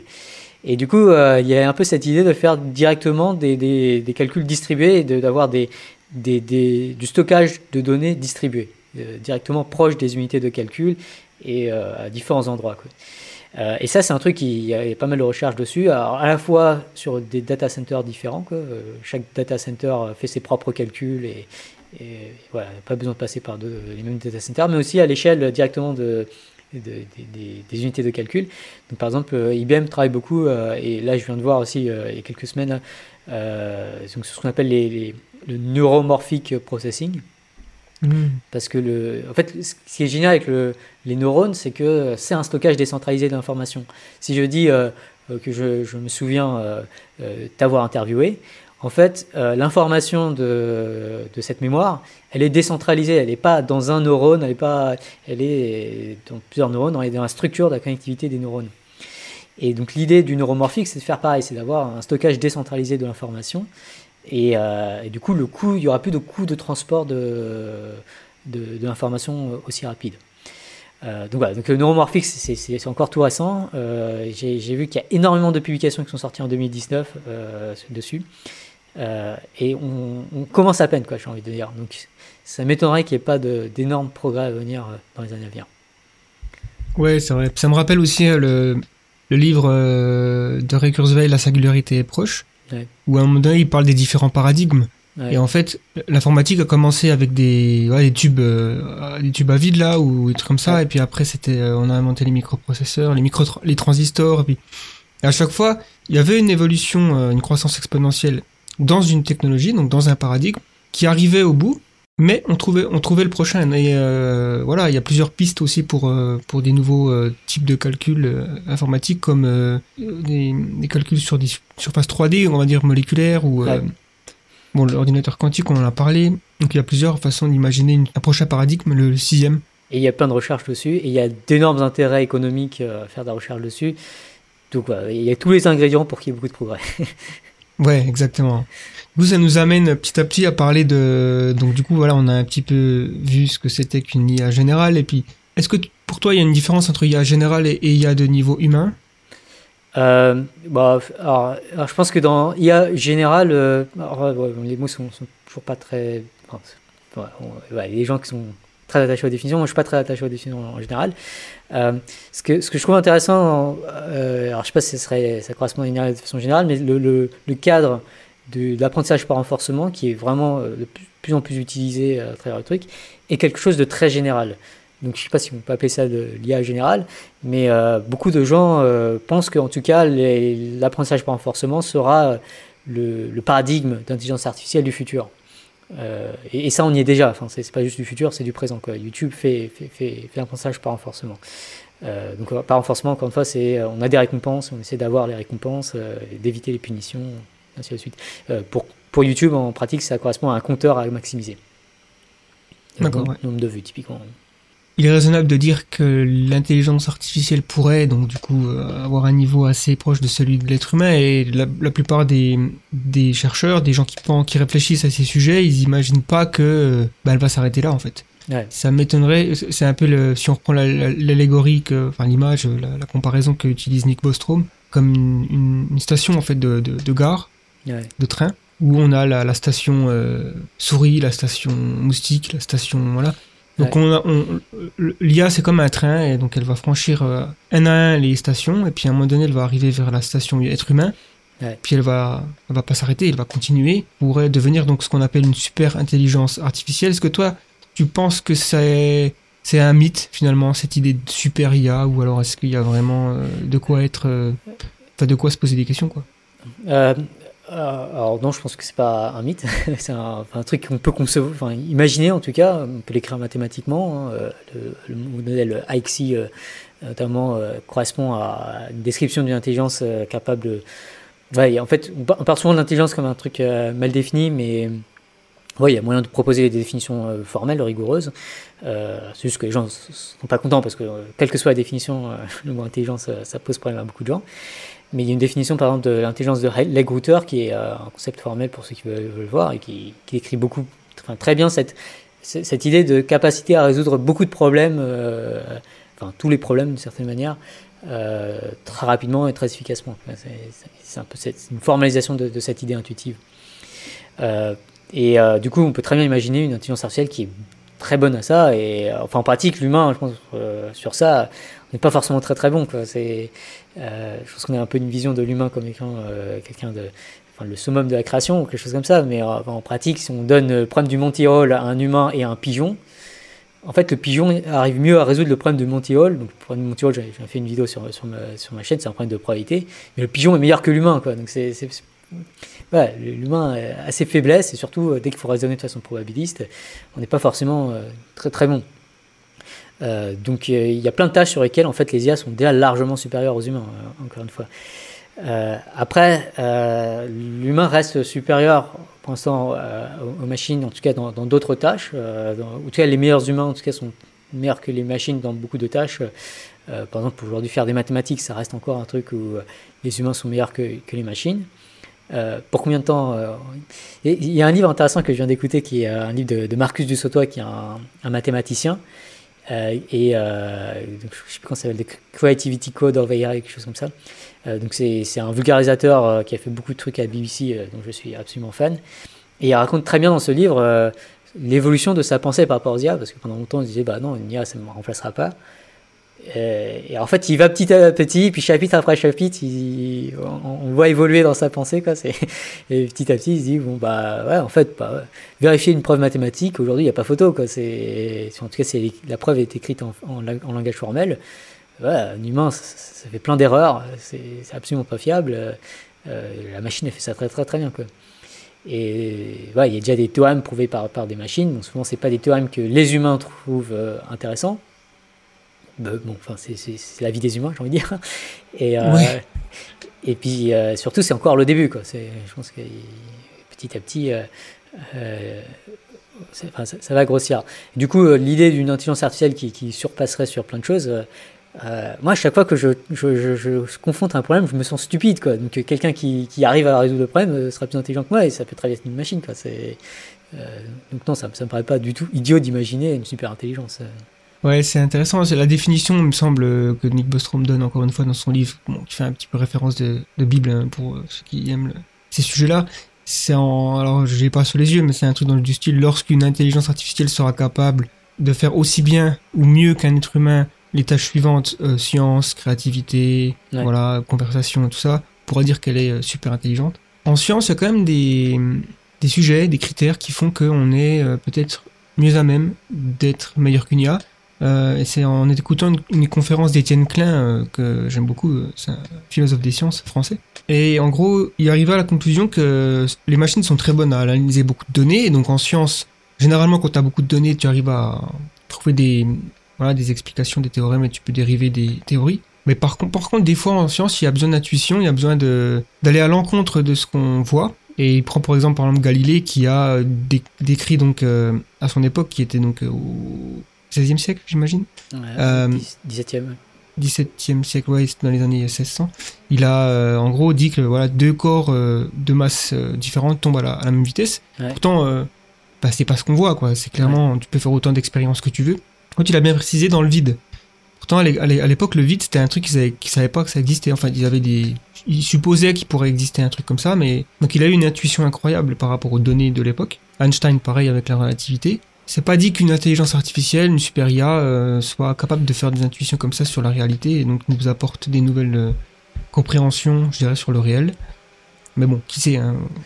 Ah, encore bah, une fois, c'est peut-être. euh, Bah, le, le- donc, euh, dans, dans le livre, Marcus Souza parle beaucoup d'AlphaGo, euh, qui correspond un peu à ça, parce que c'est un peu. euh, enfin, surtout le coup 37, euh, le fameux coup 37 d'AlphaGo, où il, il joue un coup euh, qu'aucun humain n'aura joué d'après euh, tous les experts du jeu, quoi, et, euh, et, qui révolutionne euh, la manière dont les gens pensent le Go. euh. Bon, pardon, je suis pas un joueur de Go, mais bon, c'est ce que dit la page Wikipédia, il y a beaucoup de citations. voilà. Et, euh, et ça pourrait être ça, quoi. Ça, ça, on peut imaginer une IA qui tout à coup dit euh, Ah, mais tiens, mais euh, 3x x 4 euh, plus y, et, ouais, je raconte n'importe quoi, mais est égal à w plus z. Et puis les musulmans qui disent ça, ils disent En fait, ouais, ça, ça change notre façon de voir le- les maths, quoi. hmm. Ouais. Et euh, en particulier, il y a. En fait, l'argument d'Etienne Klein, je le trouve pas, pas très convaincant. Euh, il enfin, y, a- deux choses à dire. La première, c'est que, euh, en fait, il y, a- des algorithmes. Ça, dépend de la manière dont les, IA sont programmées, notamment. Mais il y, a un modèle qui s'appelle le, le, le bayésianisme hiérarchique, notamment beaucoup étudié par Joshua Tenenbaum, un prof du MIT, que je recommande très vivement euh, d'aller voir sur YouTube. là. C'est un mec euh, absolument brillant. Et euh, donc, il a, conçu ces, modèles où, euh, ce qu'on appelle Bayesian hiérarchique, c'est-à-dire qu'on a euh, un, modèle qui, contient beaucoup de sous-modèles, et euh, chaque sous-modèle a ses sous-sous-sous-modèles, d'une certaine manière, des, dérivations. Et, euh, on peut imaginer que la première couche de modèle, en fait, c'est une espèce de paradigme. Et puis ensuite, on a à l'intérieur de paradigme plusieurs modèles, et puis à l'intérieur de chaque modèle, des sous-modèles. Et euh, ce qu'il a montré, c'est que euh, euh, lorsqu'on fait l'apprentissage sur toute cette architecture à la fois, ce qui ressortait, c'est que enfin, les, paradigmes étaient rapidement identifiés. Et, ça, c'est intéressant parce que ça veut dire que, parce que finalement, ce que, dit, Galilée, c'est un, une espèce de nouveau paradigme en disant que si on enlève l'air, tout, tout devient plus simple. C'est un peu ça le paradigme. oublions l'air et tout devient plus simple. Einstein, euh, on peut faire plein de choses comme ça. euh, oublions les forces, euh, imaginons juste que la courbure fait. C'est un nouveau un changement de paradigme. Et, ça, en fait, c'est un truc qui émerge naturellement des calculs bayésiens à la Tenenbaum. Donc ça, ça me surprendrait pas du tout qu'une IA arrive à identifier un, sous-modèle comme ça très simple. Il faut qu'elle soit un peu programmée peut-être différemment de- des réseaux neurones tels qu'ils sont aujourd'hui. Encore que, hein, il y a peut-être moyen d'interpréter tout ça. Parce qu'il pour l'instant, a- sur les réseaux de neurones, il n'y a pas de façon d'extraire du réseau de neurones un sous-modèle simple. Il n'y a, rien qui a été programmé pour faire ça.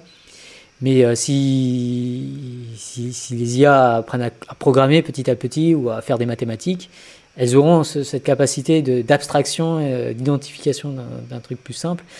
Euh, et, là, je pense qu'elles auront la capacité de- d'Einstein ou, ou, de Galilée. Et puis l'autre truc, c'est euh, l'histoire des, des- avantages comparatifs.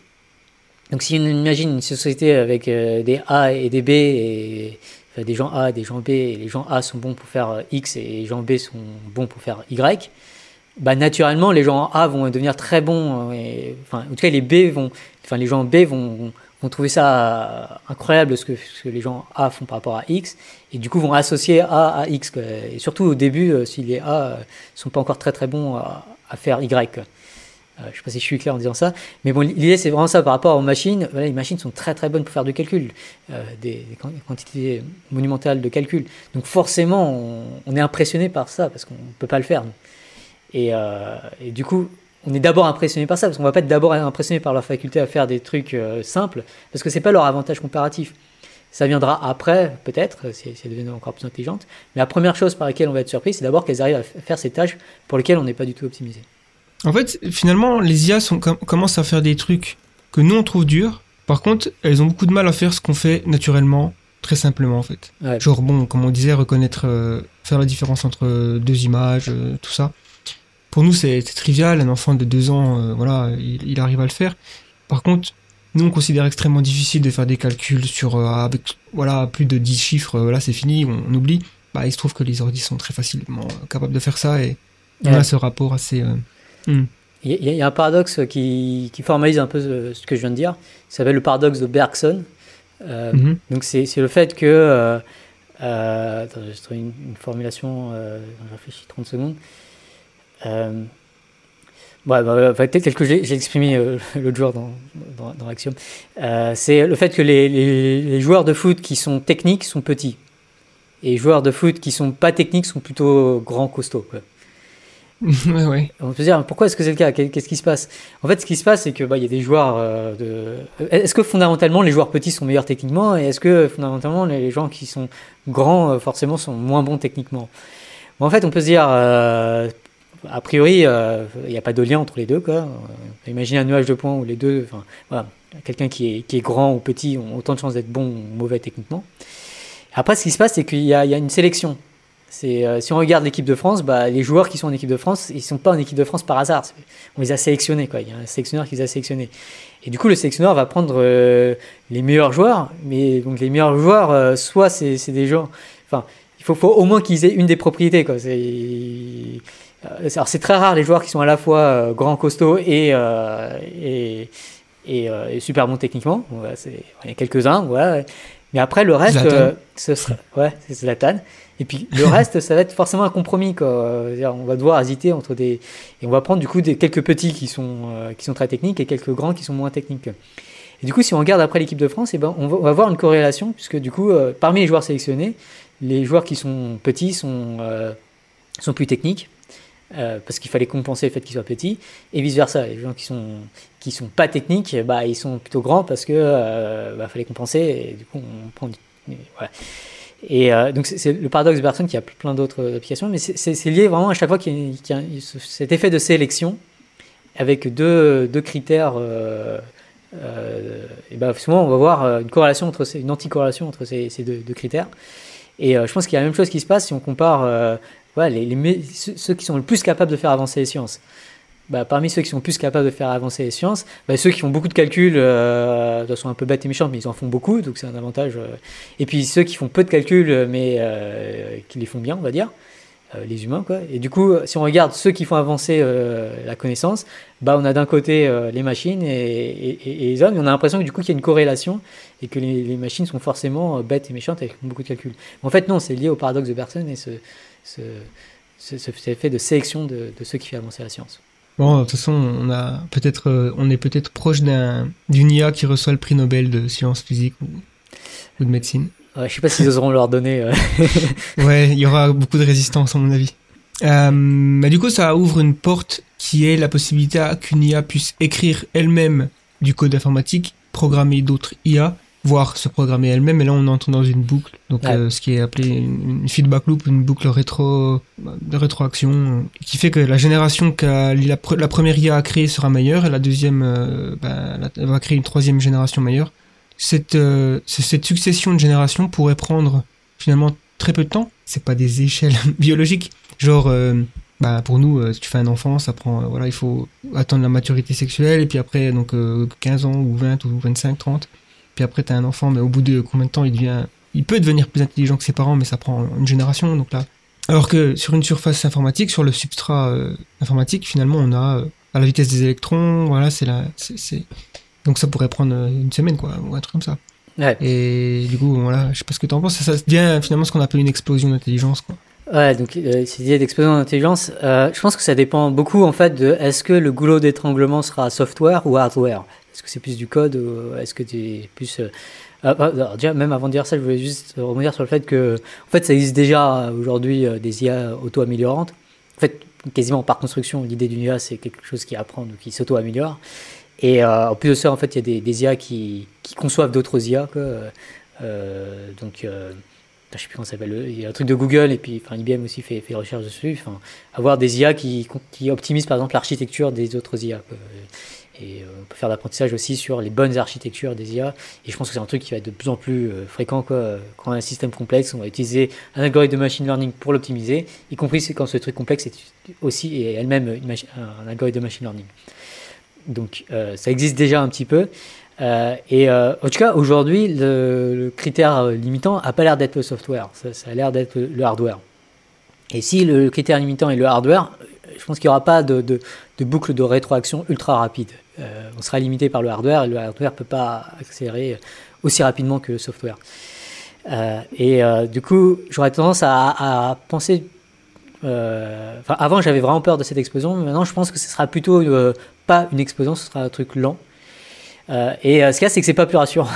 en tout cas, d'après euh, Paul Cristiano, euh, qui, euh, est un chercheur de OpenAI, si je ne me trompe pas, euh, c'est pas, en fait, c'est peut-être même plus inquiétant encore, parce que si euh, finalement la course à l'IA, c'est la course au hardware pour l'IA, Ouais. euh, il risque d'avoir une énorme compétition internationale et tout le monde euh, se jeter euh, dessus. Et si, si- surtout si tout, enfin, on est encore dans cette logique de euh, le premier gagne ou quelque chose comme ça, il risque d'avoir vraiment une course. Et quand il y a une course à l'IA, une grosse compétition comme ça, en situation de concurrence, surtout s'il y a une impression de winner takes all, enfin, celui, celui qui gagne gagne tout et loser lose everything, enfin, ceux qui perdent perdent tout. Euh, là, c'est la pire situation pour la sécurité. Euh, donc, euh, l'idée d'un décollage lent, en fait, c'est- absolument pas rassurant. Ça, ça donnerait d'autant plus. Enfin, si le décollage est lent, et ça a l'air d'être le cas, enfin, lent, lent. Quand je dis lent, c'est pas super lent non plus, hein, c'est quelques années, quelque chose comme ça. Si le décollage est lent, c'est encore plus important en fait de mettre en avant les- les- l'éthique et, et la sécurité, et surtout de casser cette compétition, cette course à l'IA. Ouais. Bon, enfin, Des si- si- coopérations. Ouais. Alors que si, si le décollage est rapide, euh, on peut imaginer que ça viendra seulement de quelques entreprises qui sont à fond dessus. Quoi. Et euh, là, à ce moment-là, euh, ce serait très important de, faire, de promouvoir l'éthique dans, dans ces instituts en particulier. Euh, c'est un petit peu. Bon, de toute façon, ça- restera utile de faire, de, faire ça, euh, même dans un décollage lent. Et ça restera euh, utile de, de, de dire non à la compétition, même avec un décollage rapide. Quoi. Euh, les deux ne sont pas mutuellement exclusifs. Mais plus le décollage est lent, plus l'importance de combattre la compétition est grande. C'est un peu ça. C'est vrai que c'est un peu contre-intuitif parce que souvent, bah, en tout cas, avant, on avait plutôt la tendance à penser que c'était un décollage rapide Ouais. qui était dangereux puisqu'on n'a pas le temps de s'y préparer. On- en fait, on, voilà, en l'espace de quelques semaines ou heures, dans le pire des cas, on a une intelligence qui surpasse euh, l'ensemble de l'humanité. Ouais. On ne sait pas vraiment ce que ça veut dire ça, hein, une intelligence qui surpasse celle de l'humanité, c'est un peu difficile à concevoir. Mais après, tu dis que ça pourrait être le, le hardware finalement le problème, mais est-ce qu'on pourrait pas imaginer une, que l'IA elle-même règle ce problème de hardware en, bah, si elle a la capacité euh, de, de savoir euh, comment faire des meilleurs ordinateurs en fait, en Ouais. disant tiens, euh, elle pourrait aider les scientifiques ou les, les chercheurs à construire des meilleures architectures Ouais. matérielles. Ah, bon, elle le fait déjà. enfin, genre, Ouais. Pour concevoir euh, Mm. euh, un microprocesseur aujourd'hui, euh, c'est impossible de faire ça sans un ordinateur. euh, ouais, ouais. Du, du coup, oui, clairement, il va y avoir cette boucle de rétroaction, même pour le hardware. Mais après, l'argument, c'est que ce sera quand même plus lent que si c'est du software. Si c'est du software, on peut imaginer ça très, très, très rapide. Le hardware, bon, on peut imaginer que ça prendra quelques années, mais. euh, enfin, un an ou deux.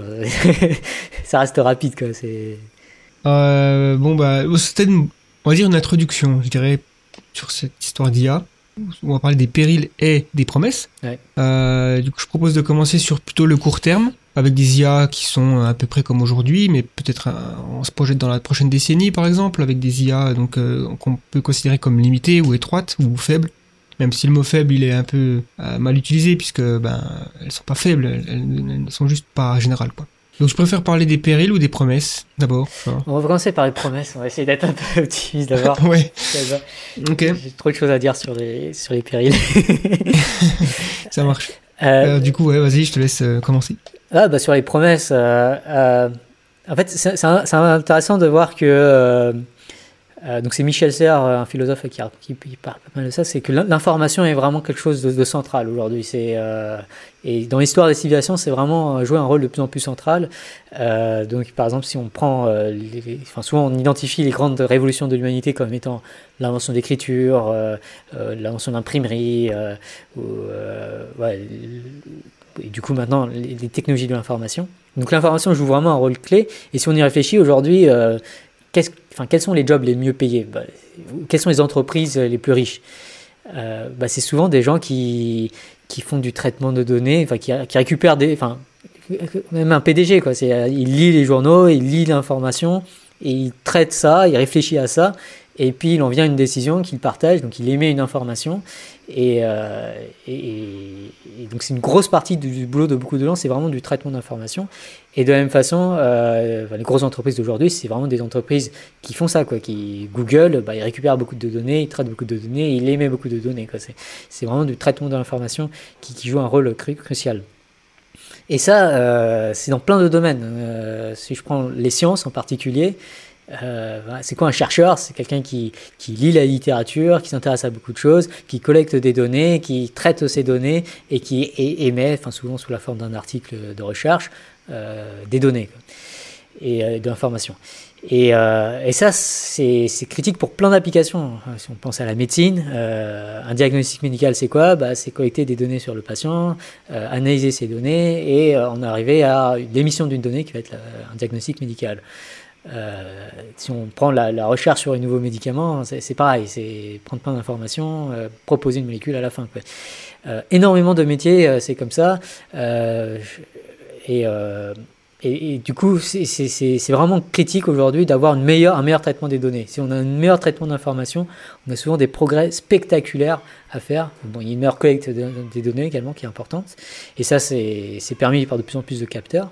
Et plus on a de données, plus on a de meilleurs traitements de données, plus on est capable de faire de choses euh, potentiellement absolument spectaculaires. Et euh, donc, et ça, a plein de conséquences sur, sur plein de choses aussi qu'on pense un peu plus physiques, un peu plus euh, concret, un peu plus matériel. Par exemple, on va penser par exemple, je sais pas, au changement climatique, un des, des grands sujets qui a l'air très un problème d'énergie, un problème très physique. Euh, L'un des gros problèmes du changement climatique, par exemple, c'est qu'il y, a- trop de CO2, quoi. Du coup, euh, ça, réchauffe la planète. Et euh, du coup, on peut se dire, bon, bah, qu'est-ce qu'il faut faire? Et par exemple, il y a une étude récente qui de ETH Zurich qui, dit que finalement, en plantant énormément de forêts, on, on diminuerait énormément le problème. Et c'est- pas étonnant parce que si on réfléchit, qu'est-ce qu'un arbre? D'où vient la masse d'un arbre? C'est une question assez amusante à se poser. Pourquoi est-ce que, comment est-ce qu'un un arbre fait pour être aussi grand quoi? Bah, en fait, l'arbre est essentiellement composé de, carbone, et ce carbone vient en fait de CO2 qui a été euh, transformé via la photosynthèse. Donc en fait, la, grande, la masse de l'arbre, ça vient essentiellement du CO2. Donc si on prend un grand arbre, en fait, c'est une grosse machine à capturer du CO2. Et si on prend une forêt, une grande forêt, euh, surtout tropicale, où on a des arbres qui sont à la fois très grands et très très proches les uns des autres, ultra denses, ça, revient à une capture de CO2 énorme. Euh, du coup, euh, on a envie d'avoir beaucoup de forêts si on veut. euh, mais comment est-ce qu'on fait pour avoir beaucoup de forêts? Bah, il, faut, replanter des arbres. Et le problème, c'est que souvent, les surfaces sont déjà utilisées à des fins agricoles. Donc, on, voit que le facteur limitant, en fait, à, combattre le CO2, enfin, en tout cas, un des facteurs limitants, c'est le fait qu'on consomme beaucoup trop d'espace pour, pour l'agriculture. Alors, si on réfléchit, le but de l'agriculture, bah, c'est avant tout de produire à manger. Et du coup, on peut se dire, euh, en fait, on pourrait résoudre le changement climatique, en tout cas diminuer beaucoup l'impact des changements climatiques, si on était capable de produire de, à manger de façon beaucoup plus efficace, notamment en termes de surface agricole. Et euh, là, euh, c'est un processus, quoi. Produire à manger, c'est transformer des, matières initiales en, en matières à manger. Et on a à peine exploré le champ des possibles. Il, y a, tellement de choses qu'on pourrait imaginer. À la fin, tout ce qu'on veut, c'est des nutriments. Quoi. Du coup, euh, la question qu'on devrait se poser, c'est comment produire beaucoup de nutriments en grande quantité, avec un moindre impact euh, environnemental et surtout avec moins de surface agricole. Et ça, euh, c'est un problème d'information. C'est un problème. quels sont les, bons trucs à faire? Et, peux- par exemple, une des pistes, ça serait par exemple de travailler sur, les, les OGM. Qu'est-ce qu'un OGM C'est finalement on a modifié l'information génétique de l'espèce.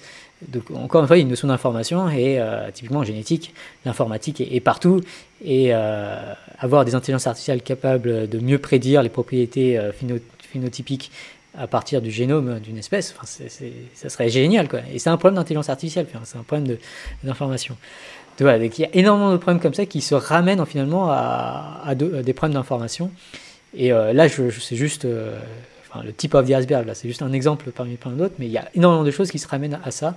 Euh, donc mieux, mieux, mieux traiter l'information, c'est, juste un potentiel énorme. Énorme. Hmm. Euh, Mais c'est justement le, ce que font les IA euh, le mieux, en fait. c'est ça. C'est leur job. Leur job, c'est, de traiter l'information. C'est, du traitement d'information. On peut commencer à entrevoir, par exemple, tu as mentionné la médecine.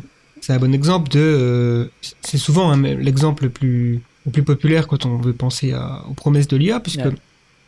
si on a plus d'informations sur notre corps, sur les maladies en général, eh ben forcément, on va être mieux en mesure de guérir et Ouais. aussi de prévenir. Et ça, c'est la, la, la prévention, c'est la médecine de demain. hein, euh, Ouais. Et donc, euh, si on est capable de savoir 50 ans avant, on est en train de développer des cellules cancéreuses parce qu'on a une IA qui nous l'a dit, Ouais. Voilà, ça fait la différence. Ouais, bah, bah, si je peux insister un peu plus sur la médecine, en fait, euh, moi je connais très mal mon corps. Enfin, je, je, je- Mm. je- je connais à peine mon pouls euh, en ce moment. Enfin, il y, a- il y a tellement de données physiologiques qui sont pertinentes à la médecine que j'ignore complètement. Et euh, c'est des données qui sont pas qui, qui sont pas exploitées pour, pour faire un diagnostic médical. quoi. Et euh, avec toutes sortes de capteurs, on pourrait largement mieux connaître nos propres corps et savoir s'il y a quelque chose qui va pas, euh, voire l'améliorer, voir, euh, l'améliorer, juste être en meilleure santé, quoi, voir, euh, euh, savoir, bah, là je devrais dormir, là je devrais faire ça. Euh, et c'est un potentiel énorme, quoi. Le nombre de données qui, émanent de mon corps et qui ne sont pas exploitées, c'est un gâchis énorme. J'en plaisantais un moment, enfin c'était pas tout à fait une plaisanterie, mais j'en parlais un moment sur Twitter de, de, de, de, toilettes intelligentes, de smart toilettes, parce que euh, c'est- en réfléchissant un peu à, ça, quoi, je me suis dit, dans, dans, dans, le, dans, dans le caca, il y a, il y a énormément de données. Quoi. Il y a une donnée euh, absolument critique sur mon état de santé. Quoi. Et si, si on pouvait exploiter cette donnée, on pourrait faire un diagnostic médical euh, ultra performant sur une personne, en tout cas sur beaucoup de ces aspects, euh, de façon non, complètement non invasive. Parce que bon, Hmm. Caca, j'ai pas. Effectivement. Vaut mieux que ce soit non invasif, ouais. Euh, et, euh, et c'est le genre de potentiel qui est absolument énorme. Bon, il y a des trucs, hein, ouais, on peut avoir une montre connectée, voilà, plein, plein d'autres choses. euh. mais tout- toutes ces données qu'on pourrait collecter, c'est un potentiel énorme. C'est aussi des risques énormes, hein, on, va en, on, va en parler. Mais c'est avant tout un peu, enfin, c'est intéressant aussi d'y voir un potentiel absolument énorme euh, on connaît à peine, on connaît presque rien de notre, euh, enfin, de notre corps, mais aussi de notre société de façon générale. Et avec l'in- l'information, on, est capable de, bien mieux comprendre ce qui se passe et d'avoir des actions beaucoup plus ciblées, beaucoup plus efficaces et, du coup extrêmement désirables. Euh, puis je veux peut-être revenir sur un, autre, un autre point aussi, parce que du coup, quand je t'avais interviewé, on avait parlé un peu d'énergie et de, de fusion nucléaire. Parce que la fusion nucléaire, on sait un peu la fusion, enfin, l'énergie idéale, quoi. Euh, et sur la fusion nucléaire, euh, il y a pas mal d'articles qui sont sortis récemment sur l'application de, de l'intelligence artificielle. Parce que c'est quoi le gros problème du, de la fusion nucléaire? Enfin, en tout cas, un des gros problèmes de la fusion nucléaire, c'est le fait qu'on a un plasma ultra chaud et qu'il faut le contenir. Et bon, voilà. Je sais plus quelle est la température, mais enfin, c'est c'est des trucs qui, qui me dépassent complètement. Voilà, c'est le chiffre qui veut rien dire 150 pour moi. Euh, et clairement, il faut, faut des situations. et le l'un des gros problèmes, donc on essaie de confiner ça avec des champs magnétiques. Et le problème, c'est que les champs magnétiques euh, sont assez connus pour euh, avoir plein d'in- d'instabilité, et donc c'est très difficile à maîtriser. Il faut réagir un peu en temps réel. Du coup, il y a pas mal d'algorithmes. Enfin, euh, réagir en temps réel sur des systèmes complexes, c'est- le job d'une IA, que dire. C'est le truc sur lequel l'IA est ultra compétente. Et du coup, si on peut développer enfin, cette y, a- il y a des progrès sans doute énormes à faire. Et euh, enfin, moi, l'impression que j'ai, c'est que déjà, on n'est pas si mal sur la fusion nucléaire, euh, déjà. On, arrive à faire euh, stabiliser un peu les trucs. Et du coup, avec, avec les IA, j'ai l'impression qu'il y a un potentiel absolument énorme d'un point de vue énergétique. Ouais, c'est clair, c'est clair. Mais je pense que tu as bien résumé le, truc avec l'information. Je pense qu'on se rend pas vraiment compte à quel point la maison de demain, ou le quotidien même de demain, sera en fait géré par des IA dans le sens où on va aller se coucher le soir. L'IA, dans le lit, sera capable de mesurer notre tension, notre pouls, tout ça. Bon, on aura évidemment euh, tous un bracelet ou quelque chose. On est en train de voir les débuts de cette euh, révolution des données finalement qu'on est en train de traquer notre corps Ouais. avec euh, les, les montres connectées, Fitbit et compagnie. On commence à avoir la technologie, elle commence à être abordable. Donc les gens savent désormais leur pouls, savent désormais les cycles de sommeil. Enfin, tu peux déjà avoir des trucs assez impressionnants sur ton, euh, sur ton corps, quoi. Ouais. Mais je pense que l'étape d'après, ça sera, euh, bah, tu vas aller prendre une douche et ça te fera un, un examen de, de, ta- de ta peau Ouais. pour savoir si tu as, des, si un cancer de la peau ou pas. Tu vas te regarder dans le miroir. Ton miroir, il sera intelligent, il va pouvoir regarder dans tes rétines. Donc en fait, tu vas passer des examens en constamment en fait. Tu Ouais. vas tu vas aller voir un, un ophtalmologiste juste en te regardant en fait dans le miroir puisque le machin il va voilà il va regarder si tu as des problèmes euh, de la, de la vue si tu commences à avoir des une vue qui faiblit ou quoi Euh, on peut imaginer ton casque audio ben si tu le mets euh, il va peut-être aussi pouvoir analyser euh, si t'as ton écoute elle, elle a baissé ces dernières années en faisant un ça paraît pas si compliqué que ça hein. Ouais. Voilà, des habits connectés, bon, bah, ça, c'est c'est évident que ça va arriver aussi. On est en train de développer des textiles maintenant qui sont capables de conduire le courant, donc ça amène à ces technologies-là. Ouais. La voiture, euh, enfin tout, enfin vraiment, on sera encerclé, on va dire, par euh, l'information. Alors ça peut faire peur, hein. Bon, on Ouais. parlera aussi des périls avec ça. Mais je pense évidemment que c'est, euh, enfin, si le but c'est d'être en meilleure santé, il n'y a pas mieux. hein. Dire, Bah, la santé, protéger l'environnement, euh, avoir le développement durable, euh, il y a un potentiel énorme euh, à appliquer l'IA dans tous ces domaines.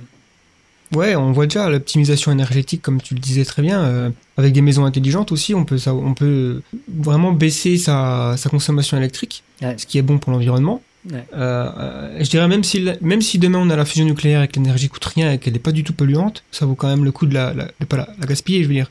C'est euh, donc si on peut avoir euh, voilà des maisons qui, qui allument le- la lumière quand t'es là et qui la, qui la coupent quand t'es pas là, qui s'assurent que les trucs connectés ben, sont déconnectés quand tu les utilises pas, euh, l'air conditionné, enfin il y a plein de trucs, chauffage qui peuvent être intelligents et même les smart grid Ouais. donc euh, à l'échelle d'un à l'échelle d'une ville finalement euh, il y a un gâchis énorme en fait on se rend pas compte Ouais. mais voilà l'électricité est gaspillée en permanence alors qu'il suffit d'avoir des compteurs un peu plus intelligents pour Ouais. Pour matcher la demande en fait Ouais, tout, le problème euh, du réseau électrique, c'est vraiment enfin, un problème d'IA. C'est un problème euh, aligner l'offre et la demande, euh, ne pas surcharger les, les, les, les câbles électriques. Et, euh, tout ça en temps réel, euh, anticiper la demande future, le coup de vent qui va arriver sur les éoliennes, le nuage qui va passer. Tout ça, c'est des systèmes ultra complexes et, et l'IA est, indispensable pour faire beaucoup mieux que ce qu'on fait aujourd'hui. Ouais je suis en train de lire, un livre en ce moment enfin écoutez un livre de David Deutsch c'est un physicien euh, britannique britannique il me semble en tout cas euh, il a écrit un livre qui s'appelle euh, The Beginning of Infinity le début de l'infinité euh, commencement de l'infini Euh, en gros, son argument principal, c'est que le truc le plus important dans l'univers, finalement, c'est la connaissance. En tout cas pour, pour l'intelligence. Et que la connaissance, elle est universelle. Peut-être dans, dans, le sens où elle est partout dans l'univers. Et que si quelque chose n'enfreint pas les lois de la physique, alors avec suffisamment de connaissances, on peut la faire. Aujourd'hui, par exemple, tu peux parler de fusion nucléaire, il y a des gens qui vont te dire non, c'est pas possible. Ouais. Mais si tu regardes les lois de la physique, elles sont, elles, c'est possible puisque ça se passe dans le Soleil et, euh, et en fait, il n'y a rien dans la, dans la chaîne de création d'une fusion nucléaire, d'une centrale en tout cas, qui n'est pas possible. Ouais. Donc on sait, euh, voilà, on sait qu'il faut un champ magnétique, on sait comment faire un champ magnétique, on sait qu'il faut des températures élevées, on sait comment, voilà. C'est juste après des, des petits détails qu'il faut qu'on règle. Et donc, en fait, ce qui nous manque, c'est de la connaissance. L'intelligence permet d'avoir de la connaissance. Donc, si on a plus d'intelligence dans notre quotidien, eh ben, euh, ça nous permettra d'avancer plus vite et de régler des problèmes qui, nous, qui nécessitent justement plus d'intelligence.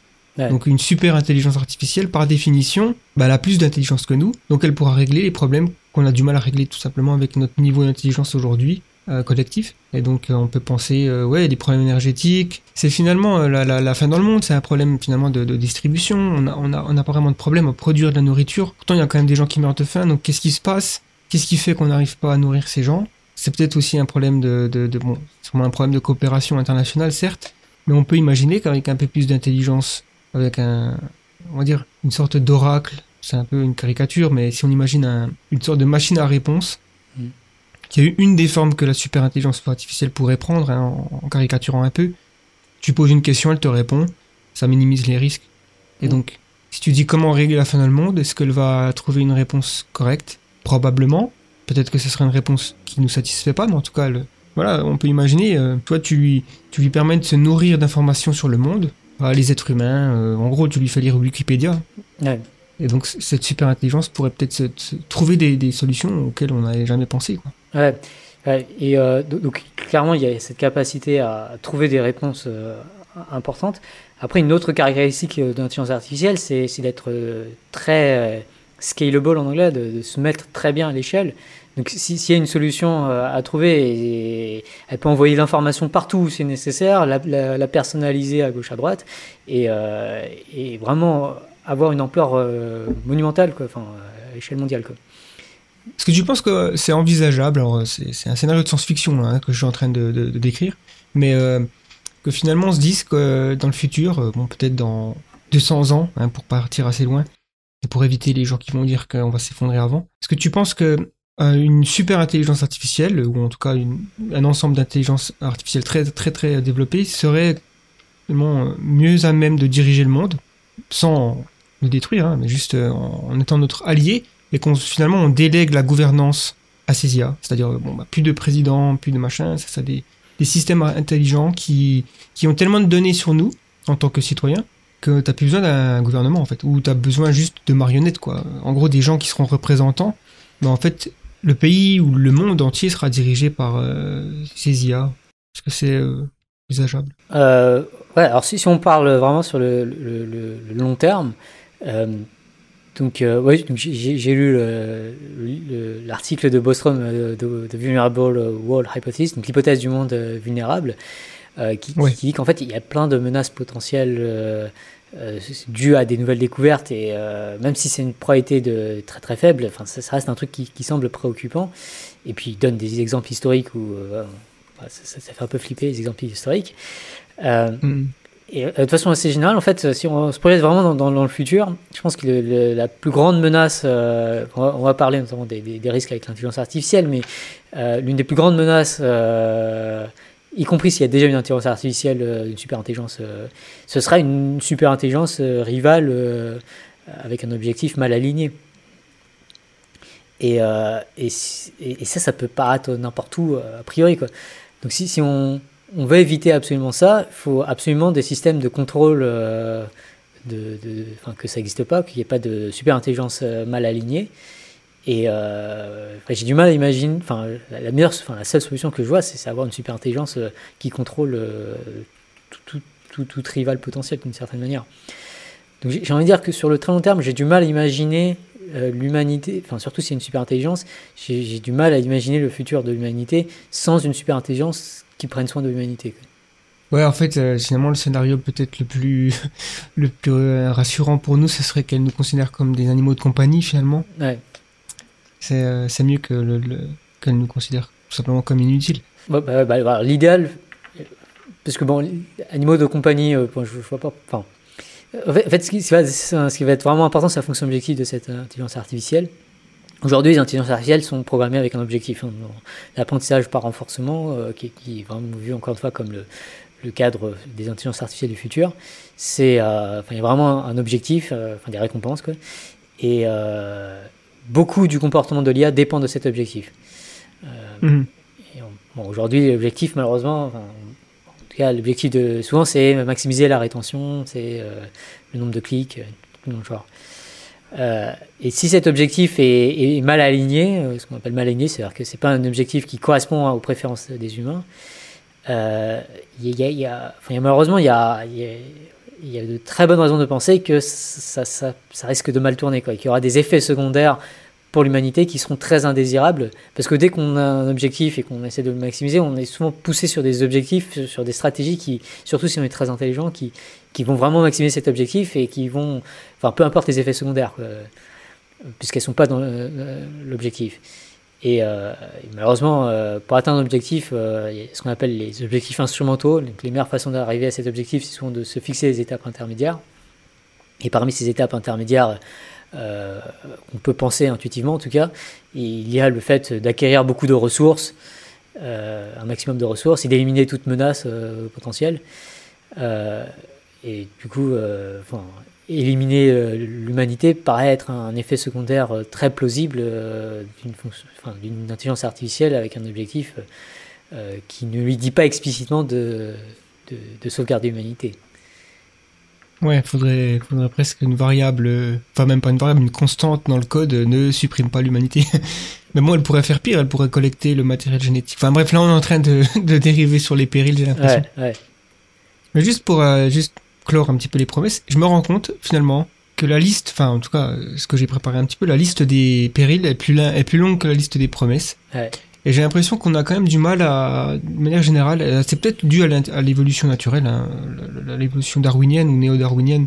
C'est-à-dire que on est plus fait pour voir ce qui peut mal aller que ce qui pourrait bien aller. Et en fait, encore pour euh, citer Nick Bostrom, il pense que ça vaut plus le coup de s'intéresser à ce qui pourrait mal tourner plutôt que ce qu'à ce qui pourrait bien tourner. Parce que, euh, en fait, si dans le futur les choses tournent bien, eh ben, il y a, bon, bah, vaut, mieux, vaut mieux être surpris, à la limite, par, Ouais. par des bonnes surprises que par des mauvaises. Donc si tu pré- prépares pas assez ce qui pourrait mal tourner et que tu es surpris par une mauvaise nouvelle, ben, ça pourrait être la dernière, puisque ça pourrait être une, une nouvelle catastrophique ou existentielle. Alors que, bon, les, les promesses, comme on dit, de l'IA, que ce soit la médecine, euh, l'optimisation, on pourrait dire tout simplement que euh, si tout va bien avec la super intelligence artificielle, dans le futur, tous nos problèmes seront réglés. Bon, c'est caricatural parce que euh, il y a des problèmes, il y en aura toujours. Euh, je pense que euh, même une civilisation de type 3 qui colonise la galaxie, elle aura des problèmes à son échelle, des problèmes peut-être encore plus importants que les nôtres. Je veux dire, finalement, il y a aussi une sorte d'échelle de problèmes à, mesure qu'une civilisation progresse dans son chemin d'évolution. Euh, par exemple, on peut prendre euh, à Londres, dans les années, euh, donc à la fin du, du 19e siècle, il y avait un, un journaliste qui a écrit un article assez connu, hein, où il disait qu'en fait, euh, Londres ne serait plus habitable dans quelques décennies à cause des chevaux. Simplement parce qu'il y a tellement de chevaux dans la ville de Londres, et forcément les chevaux, ils ont des, besoins naturels, donc ils, chient partout. Hein. Et donc, euh, ben, euh, ce type-là, ce journaliste se disait, donc c'était probablement un collapsologue de l'époque, disait à Londres, je prédis l'effondrement puisque il y aura tellement de chevaux qu'on pourra plus circuler, il y aura de la merde partout, enfin ça va être horrible. Fait, il n'avait pas prédit qu'on allait découvrir l'automobile. Ouais. Sauf que l'automobile, si tu, si tu flash forward euh, un siècle, eh ben ça cause le réchauffement climatique, qui est un problème bien plus important finalement que de plus pouvoir vivre à Londres. Donc on pourrait imaginer que les, les problèmes qu'on fait face en tant que civilisation sont pro- proportionnels à l'échelle de la civilisation en fait. Tout Ouais. simplement parce qu'elle a plus, une civilisation a plus de pouvoir sur le monde en, en fonction de sa, sa taille Ouais. et sa puissance quoi. Ouais. Et donc, euh, qui sait ce qu'on aura euh, entre les mains dans, comme problème dans, dans 200 ans, je veux dire. On rigolera hein, quand on pensera que, que euh, il fut un temps le réchauffement climatique était le plus grave problème de l'humanité. Ouais, ouais, ouais, je- ouais. J'aurais tendance à penser quand même que. Euh, enfin, J'ai vraiment tendance à penser qu'on vit un- le siècle critique. Et que, Oui, oui, je suis d'accord. hein. si on survit ce siècle, ça ira bien. Ouais, j'irais même jusqu'à dire que on est, euh, est peut-être à le siècle, le 21e siècle sera peut-être renommé le siècle zéro de l'ère galactique, puisqu'en fait, il semblerait que ce soit peut-être le premier siècle dans l'histoire de l'humanité où on sera multiplanétaire, parce qu'on peut quand même raisonnablement imaginer une, une colonie hein, de taille modeste sur Mars ou sur la Lune, ou les deux, d'ici la fin du siècle. Donc ce sera la pr- première fois qu'on aura un pied sur une autre planète, ce qui réduit virtuellement les risques de, d'extinction. Et donc par extension, après, on, on peut coloniser le reste du système solaire et s'étendre. Et donc euh, ce sera peut-être voilà, le, considéré comme l'an zéro de... une- on pourra re- rebooter le calendrier, j'espère. Ou alors le dernier, le dernier siècle. Ouais. Bon, du coup, ouais, euh, parlons des périls. hein. Euh, je pense qu'on peut déjà se dire quels sont les périls de l'IA limitée, de l'IA en gros d'aujourd'hui, les, périls qu'on est en train de, de, de rencontrer finalement. Ouais, Euh, ouais bah, je pense que c'est. Quand on pense à l'intelligence artificielle, euh, je trouve que c'est toujours intéressant de suivre un peu l'argent et le pouvoir pour voir euh, qu'est-ce qui importe. Et si on regarde, si on suit l'argent et le pouvoir, aujourd'hui, les intelligences artificielles les plus, plus, sur lesquelles il y a plus d'argent investi et qui est les plus influentes, c'est très largement les systèmes de recommandation des, grosses entreprises, des, des GAFA.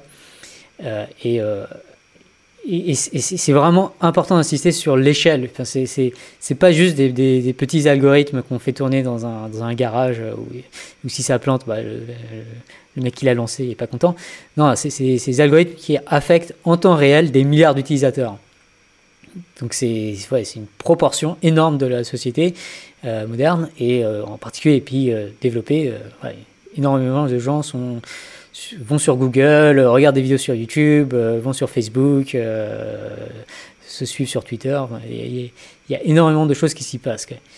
Et, en particulier, je vais en revenir encore sur l'information, mais vraiment l'information, c'est quelque chose d'extrêmement critique. C'est, sans information, il n'y a pas de révolution. Sans information, il n'y a pas, on ne sait pas pour qui voter. L'information, c'est vraiment critique. C'est ce qui gouverne les, économies. Sans, sans information, il n'y a pas d'investissement. L'information, c'est vraiment euh, critique dans plein d'aspects de notre société. Et euh, cette information, donc euh, Yuval Noah Harari qui, est- qui est passé à l'EPFL euh, la semaine dernière, et euh, Ah il, il insistait beaucoup sur, sur le fait que je- il y a une phrase que j'avais tweetée à un moment qui, qui- qui a dit, c'est que celui qui contrôle le flot de l'information détermine en, en gros la trajectoire de l'humanité. Euh, juste avec cette information, si on veut énerver tout le monde, avec cette information, c'est facile de, trouver, de, de choisir l'information qui énervera tout le monde. C'est facile de choisir une information qui calmera tout le monde, euh, qui, qui, rendra les gens bienveillants les uns envers les autres. Donc le contrôle de l'information, c'est ultra critique. C'est ce qui crée les mouvements euh, sociaux. C'est ultra critique. Et cette information, aujourd'hui, il y a les, les intelligences artificielles des systèmes de recommandation contrôlent largement plus cette information que n'importe qui d'autre. Si- S'ils veulent promouvoir une information, ils la promeuvent et, euh, et ça touche des milliards de personnes et ça peut créer des, soulèvements. Et, par exemple, il y a, des, y a des trucs qui montrent que, par exemple, euh, le nombre de meurtres aux États-Unis a diminué au cours des 20 dernières années, mais le nombre d'informations sur euh, le nombre de meurtres, d'actualités sur les, meurtres, a augmenté euh, x6, un truc dans le genre.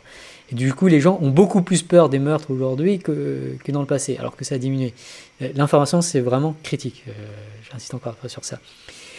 Et euh, du coup, si on se rend compte de ça, clairement, tous ces systèmes de recommandation ont clairement un rôle critique à jouer et, affectent énormément le, le monde. Et le truc, c'est qu'on réfléchit très très peu à d'où vient cette information, qu'est-ce qui fait que l'information qu'on lit, on la lit, euh, pourquoi est-ce qu'on voit ce post sur Facebook, pourquoi est-ce qu'on voit cette vidéo sur YouTube, pourquoi est-ce qu'on a cette réponse sur Google? On réfléchit assez peu à ça. Et, euh, si on se réfléchit, on se rend compte que c'est des IA qui sont derrière tout ça. Et surtout que ces IA sont motivées par une fonction objectif qui est euh, de maintenir l'attention des différentes personnes sur leur plateforme, d'amener les gens à être et rester sur leur plateforme. Et ça, ça amène toutes ces IA. Si, on- si- maintenant on se place du côté des IA, on se dit, on se met à la place d'une IA, on se dit, voilà, mon objectif aujourd'hui, c'est que bah, tel utilisateur euh, reste autant que possible sur la plateforme. Qu'est-ce qu'on va faire? Bah, On va pas promouvoir l'information euh, un peu subtile, un peu complexe, euh, un peu nuancée. Non, ce qui fait que les gens aiment, restent, partagent, euh, like, reviennent, c'est des trucs addictifs. Enfin, les théories du complot sont ultra addictives, par exemple. Euh, c'est les trucs euh, qui nous énervent, qui, jouent sur nos émotions. Euh, en fait, on adore être énervé. Il y a plein d'études de, sociologie comportementale qui le montrent. C'est ce qui est le plus partagé. Et du coup, de façon qui aurait dû être prédite, mais qui n'a pas été si prédite que ça avant l'avènement des réseaux sociaux, parce que c'était pas facile de se projeter dans l'avenir. Euh, bah en fait, euh, étant donné les biais psychologiques que l'on a, le raisonnement motivé aussi, voilà, on aime lire les choses avec lesquelles on est d'accord. Donc forcément, ces IA vont nous montrer les choses avec lesquelles on est d'accord. Voilà, juste avec ces quelques, en comprenant juste un petit peu ces IA, euh, faites juste qu'elles ont un objectif, et en comprenant un tout petit peu les biais euh, psychologiques des humains, on aurait dû prédire que les IA vont conduire à davantage de polarisation, à davantage d'énervement et euh, davantage d'informations de, très faible qualité, euh, qui brèves, choquantes, euh, addictives. Euh, Clickbait. euh, clickbait, euh, des trucs que j'ai découvert le mot récemment, des, ce qu'on appelle des, des junk news. c'est un peu comme l'analogie, on parle aussi info, info-obésité.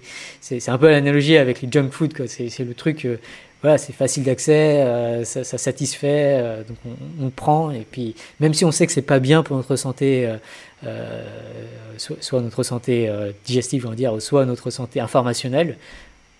Juste, on est tellement attiré par ça que on, tombe dedans.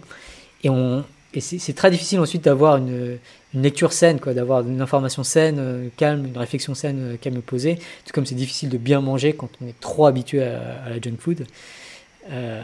Et donc ça, c'est vraiment les conséquences des IA d'aujourd'hui. Et je pense que c'est extrêmement préoccupant. Euh, Aujourd'hui, les États-Unis sont plus divisés que, jamais.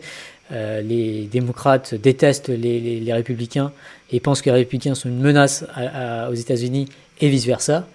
Euh, les démocrates ont une vision ultra exagérée des républicains et vice-versa. Et tout le monde est dans sa petite bulle. Et ça, c'est très préoccupant parce que ça, augmente la, polarisation et les tensions géopolitiques. Euh, Ça favorise, favorise absolument pas une vision globale des choses, une gouvernance globale. Euh, ça favorise absolument pas la bienveillance. Euh, et euh, donc, si on se place dans un contexte risque d'effondrement, ressources naturelles limitées, changement climatique, déplacement de population, et tout ça, ça ne fait qu'augmenter des tensions qui, qui sur le, le- le court moyen terme, euh, encore plus sur le long terme, semblent extrêmement préoccupants à mon sens. Qui dit information dit aussi pot- potentielle manipulation, c'est-à-dire que, bah, comme tu disais, le- la citation de Yuval Noah Harari résume bien que celui qui a l'information peut contrôler le, le flot de l'information, donc il peut orienter, et on voit que lors des élections, c'est crucial. Donc, les élections de l'année prochaine aux États-Unis, en France aussi ou en 2021 en France, je me rappelle plus. En France, Attends, tu m'avais posé ça. En France, c'est 2022. Ouais, en fait, je suis absolument pas. Ouais. Bon, bref, on va dire que celle qui a suivi évidemment euh, mondialement, c'est celle de Trump. hein. on veut savoir si il va enfin quitter euh, l'office. Et donc, euh, ça va vraiment être un- une guerre. Quoi. Ça je, je sens que sur les réseaux sociaux, ça va être horrible. Bon, moi, j'ai une présence assez limitée sur les réseaux sociaux, mais que je suis pas, je suis pas ignorant de ce qui se passe Ouais. en termes, euh, voilà, il y a beaucoup de, de haine, de trolls, de, comme tu dis, de junk news. Ouais. Et, c'est renforcé par une autre menace, je dirais, par rapport au péril qu'on est en train de traiter sur l'IA limitée, hein, les, algorithmes euh, relativement euh, étroits. C'est les deepfakes. C'est que maintenant, même la, vidéo qui était quand même considérée comme quelque chose de fiable, et en tout cas, euh, par exemple, en cours de justice, un témoignage vidéo, une preuve vidéo, c'est généralement une preuve très forte. Et ben, même ça, aujourd'hui, ça va être extrêmement facile de manipuler. On voit que les deepfakes commencent à se répandre de plus en plus. Ça devient plus facile de, de- d'en faire. Enfin, je veux dire, j'ai essayé je- récemment, euh, j'ai téléchargé une petite application, voir comment c'était fait. J'ai suivi un tuto. J'ai pas été jusqu'au bout parce que j'avais pas le temps, mais j'ai vu que, ben, en fait, en moins d'une heure, après, je savais pas combien de temps ça prenait de, de, de- de- d'entraîner l'IA à reconnaître les, les images et, Ouais. et de- finalement de, de créer le deepfake. Mais bon, euh, voilà, c'était un ordi qui est un peu puissant, tu fais tourner ça toute la nuit, t'as un deepfake, les deep voice, ce qu'on appelle deep voice, donc euh, des algorithmes qui sont capables de synthétiser une voix, et donc après tu tapes un texte et t'as la voix qui le dit. Donc si t'associes les deux, tu crées un, un personnage politique qui va dire quelque chose de, ben, de scandaleux, tu vas mettre ça sur Twitter, ça va faire le tour du monde, Ouais. Vu que l'algorithme de Twitter, il est fait pour euh, privilégier, on va dire, ce qui est euh, ben, un peu inf- inflammatoire, quoi, euh, le hate speech et tout ça. En gros, ce qui enrage les gens. Ouais. Eh ben, ça va encore plus se propager. C'est un peu comme mettre de l'huile sur le feu. Et, donc, comment on peut avoir une campagne électorale euh, saine dans ces conditions? Enfin, ça devient. euh, je sais que tu as une série en ce moment sur le fait de débattre mieux, et donc ça, ça doit être. euh, je pense qu'on a plus que jamais besoin de conversations voilà, raisonnables, qui vont dans les détails des, des problèmes. Pas des trucs de 5 minutes. Ouais, On a besoin de lire des livres et pas de lire des tweets. ouais. On a besoin voilà, de, de- de se plonger dans des, des documentaires au lieu de... Bon, on- même si nous, on est sur YouTube, on fait des petits formats, mais c'est bien aussi de, de se plonger dans des, trucs qui, sont, euh, qui, qui ont été raisonnablement euh, réfléchis quoi, par des, des auteurs ou des scientifiques, des publications... Voilà, voilà, c'est Ouais. pensée critique et tout ça. quoi. Ouais. Ah, ça, c'est une, une autre euh, conséquence, euh, un autre effet secondaire de ces, euh, de ces IA euh, de recommandation qui. Enfin, parce qu'en fait, l'humain adore l'instantanéité, et en plus, si on l'entraîne à être euh, dans l'instantanéité, bah, il, va y être. Et, euh, et, et du coup, ça réduit énormément notre capacité d'attention. quoi. C'est donc Tristan Harris et donc il y a un podcast qui s'appelle Your Undivided Attention. Eux sont vraiment axés sur ça. quoi. C'est le fait que avec ces IA de, de recommandation, en fait, on habitue les gens à, bon, la junk news, des trucs qui sont prêts à jeter, on va dire. Et euh, on les consomme et on les jette. C'est ce qu'on entend par là. Et, euh, et ça, ça, nous, ça habitue à avoir ces raisonnements euh, très rapides et pas. Et, on perd l'habitude d'avoir des raisonnements longs, complexes et, et, posés, euh, à, se concentrer longuement sur une tâche.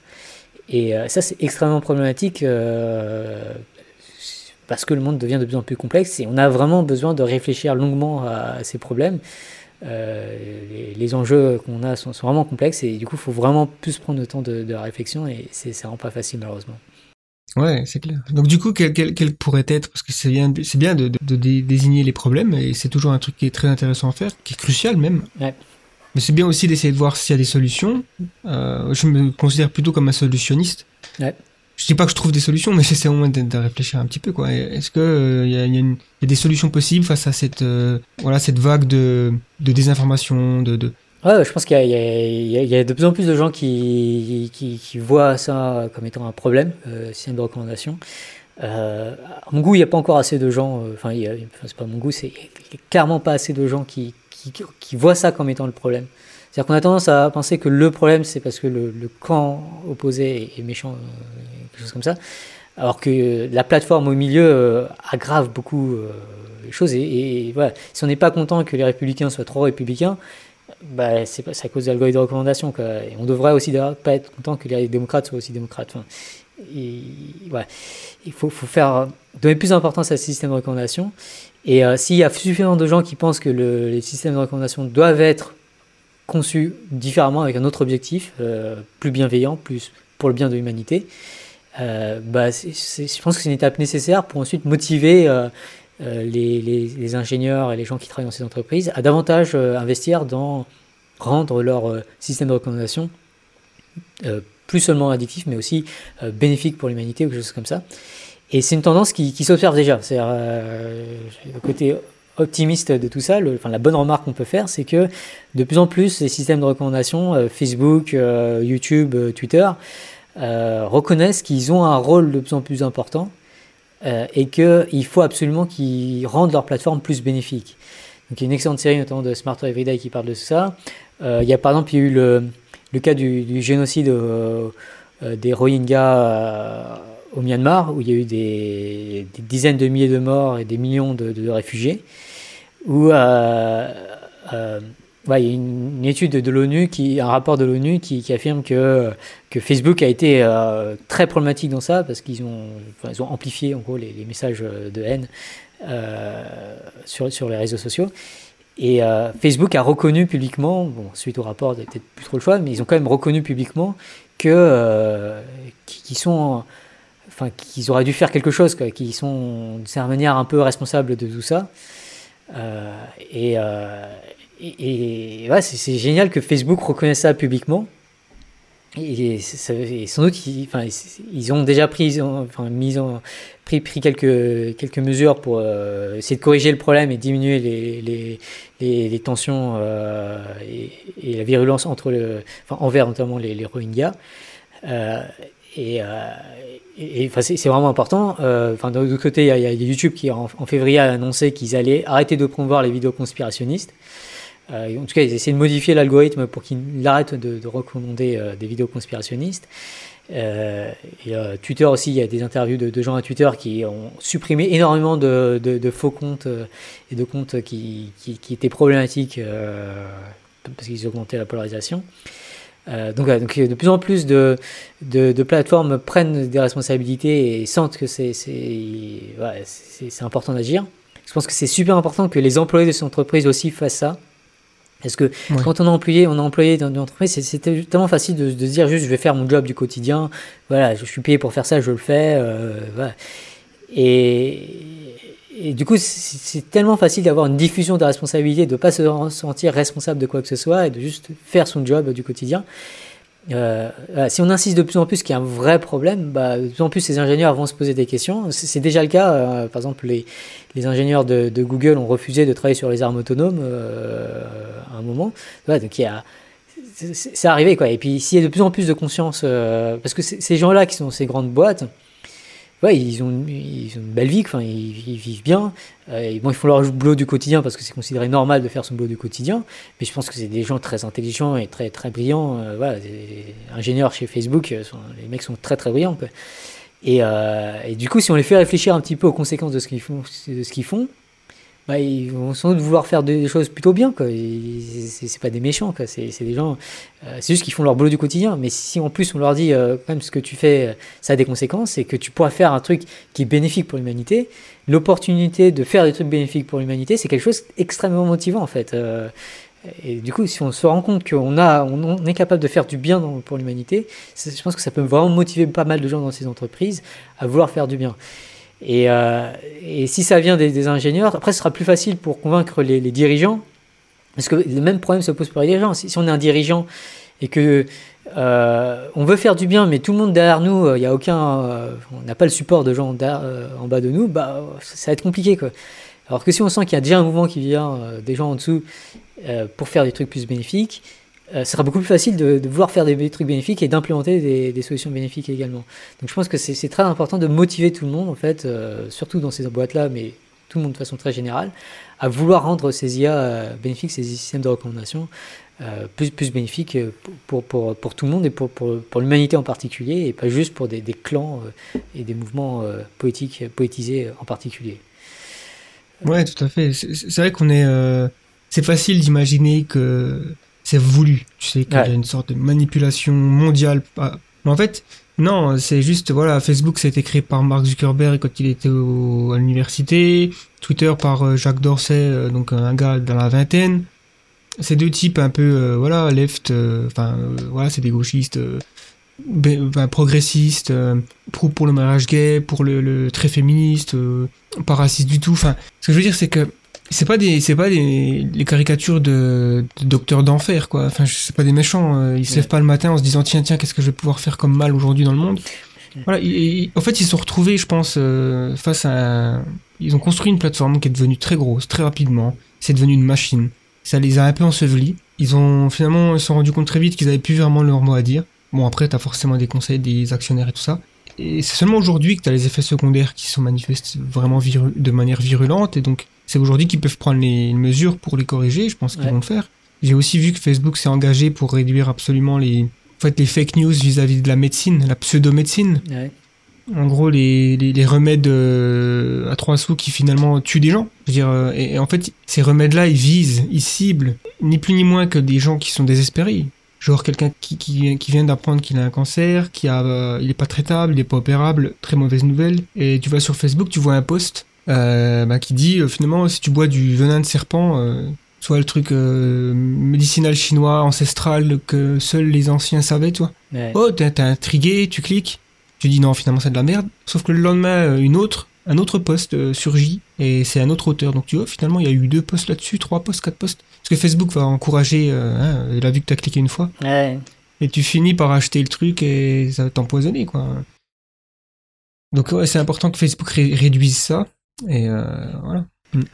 La, répétition, c'est, euh, enfin, ouais, plein de, pour apprendre déjà c'est indispensable, pour euh, pour être manipulé aussi c'est, indispensable. On sait très bien que répéter répéter un message, ça, marche. hein. Il y a beaucoup de de, psychologie, d'études de psychologie qui montrent, hein, dans le bouquin de Kahneman et Tversky. Et, ça, c'est le pouvoir qu'ont vraiment ces systèmes de recommandation. Ils peuvent répéter l'information tous les jours, exposer à une information de plus qui va dans un sens.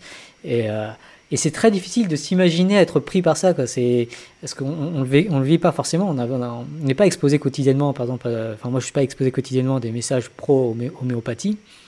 Et puis même si j'y étais, j'ai tellement été, euh, je vais dire vacciné euh, contre, ça euh, en étant dans, dans les milieux où je suis. Mais si on n'y est pas, c'est- juste tellement facile et biais psychologique montre vraiment qu'on se laisse emporter. Quoi. Et, et, et là, ça montre vraiment aussi un, un autre point important, c'est que pour beaucoup de problèmes de santé, la priorité, c'est l'information. C'est l'information qui, qui, qui est diffusée.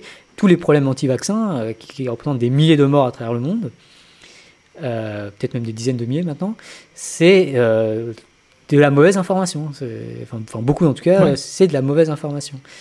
Et, et voilà, celui qui contrôle l'information, d'une certaine manière, c'est mort sur ses mains, quoi, parce que c'est c'est indirectement, c'est un effet euh, secondaire, c'était pas son objectif forcément, enfin évidemment, mais c'est un effet secondaire de son traitement d'information, euh, de ses algorithmes de recommandation. Euh, ces, ces, ces IA euh, enfin, tuent indirectement. Quoi. Ouais, c'est vrai, c'est une façon de le dire, hein, c'est assez tragique. Et c'est vrai, quand tu dis finalement on n'a pas l'impression de se sentir pris dans un biais de confirmation sur Internet, alors qu'en fait on l'est tous. La personne qui dit qu'elle a pas de biais, c'est probablement celle qu'on a le plus. Ouais. Faut- on peut pas, on peut pas l'empêcher, c'est naturel, je dirais, c'est humain hein, de, de, privilégier les informations qui nous plaisent. Donc c'est un peu la base aussi de toutes les religions, qui finalement, euh, quand t'as une information qui va un petit peu bousculer ton ta vision du monde, genre euh, oh soudainement on, fait une découverte qui pourrait envisager que la mort, euh, ben en fait il y a rien après. Oh non non non, si t'es con- conforté dans l'idée que tu vas aller au paradis, tu vas rejeter cette information, donc tu vas aller après voir euh, lire la Bible et donc ou un autre livre. hein, je, je, je cible pas le, le christianisme, mais Ouais. Enfin, c'est un exemple. hein. Mais après, euh, voilà, on est tous. Moi, je sais que j'ai un billet de confirmation, euh, certainement au niveau des de mon optimisme ou peut-être de. pff, Je sais pas. C'est difficile même de, de- de le dire puisque au final, on n'est pas assez confronté, je pense, au point de vue opposé. Ouais. Et c'est ce que j'aime bien regarder, par exemple, sur Internet, c'est des débats. J'aime bien regarder des débats. Alors, pas des débats politiques, parce que je m'en fous un peu, mais plus des débats euh, scientifiques où tu as deux positions différentes sur un sujet. Donc là, c'est intéressant, puisque c'est pas juste euh, une conférence d'un type qui te présente ses, ses arguments, et donc euh, tu les acceptes et tu dis il a raison. Mais en fait, si tu fais une recherche, tu te rends compte que ça se trouve, c'est le seul qui arrive à ces conclusions, et la communauté scientifique, elle a pas du tout. euh, Il y a aussi énormément de théories scientifiques sur l'univers ou sur la conscience ou des trucs qui sont mis en avant que tu trouves sur internet Ouais. qui sont en fait euh, pas du tout mainstream euh, c'est pas du tout le courant maje- majoritaire de pensée de la science des Ouais. communautés scientifiques et il y a une raison pour laquelle la communauté scientifique a des théories mainstream et d'autres Ouais. moins Euh, c'est parce qu'il y, y a un processus de revue, euh, peer review sur la méthode scientifique, c'est très important. Donc euh, tous les jours, tu as des, t'as des scientifiques qui, qui vont émettre une théorie euh, un peu bizarre et, et, et que tu peux aller très, très facilement trouver sur Internet et te dire euh, si cette théorie un petit peu rentre dans ton modèle de l'univers, dans ta vision de l'univers, bah, tu vas te dire, oh, ça se trouve, c'est le nouveau Einstein a trouvé quelque chose d'incroyable Ouais. une cinquième force ou en fait si tu creuses un peu euh, c'est un type finalement bon déjà tu sais même pas s'il a eu un doctorat enfin Ouais. Ouais, et puis c'est. Encore une fois, c'est. Et puis c'est pas lié à l'intelligence. Euh, C'est parce qu'il y a un peu cette idée, si on est intelligent, on tombe pas dans ce genre de choses. Mais il y a plein d'études qui montrent que les, voilà, les gens éduqués, euh, par exemple, les gens euh, plus éduqués aux États-Unis euh, républicains sont plus contre, enfin, dénialistes de, du changement climatique, euh, en tout cas d'origine anthropique, que, que des républicains non éduqués. Euh, donc l'éducation empire euh, dans ce cas. Et on pourrait faire la même remarque sur des démocrates. Hein. C'est pas lié aux démocrates républicains. Euh. Quand on, plus on a, en fait, il y, a- même un risque, c'est que plus on se croit intelligent, plus on se croit infaillible, et plus on tombe dans ces trucs. Et en plus, on peut est plus capable de rationaliser, de trouver des arguments pour lesquels, en fait, ce qu'on pensait était vrai, alors qu'en fait non.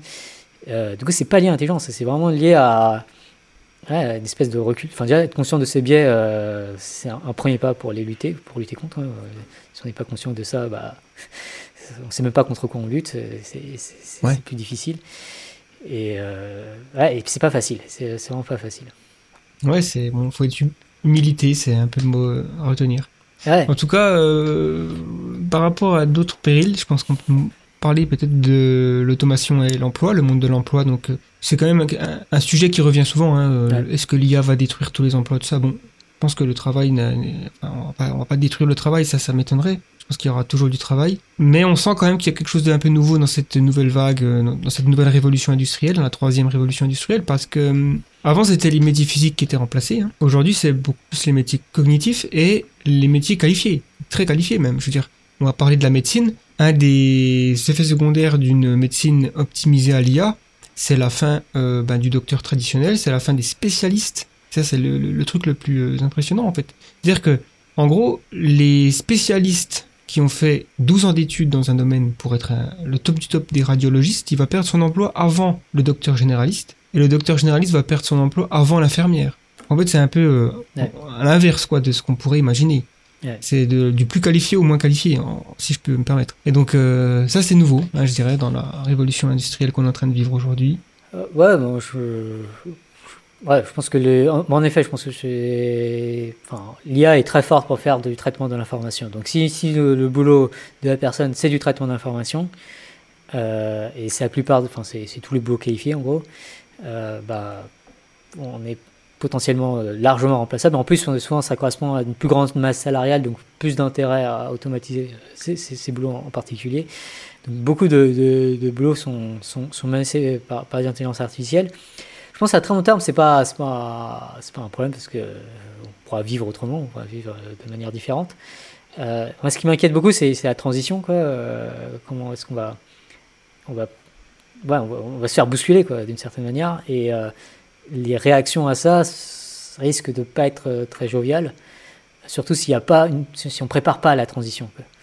Et je pense que c'est, très important pour le coup de se projeter dans l'avenir, d'imaginer plusieurs euh, avenirs possibles et, euh, et de faire en sorte que même dans le pire des cas, ça se passe bien. C'est une, approche assez. euh, enfin, faut, pas juste vi- viser le cas le plus probable.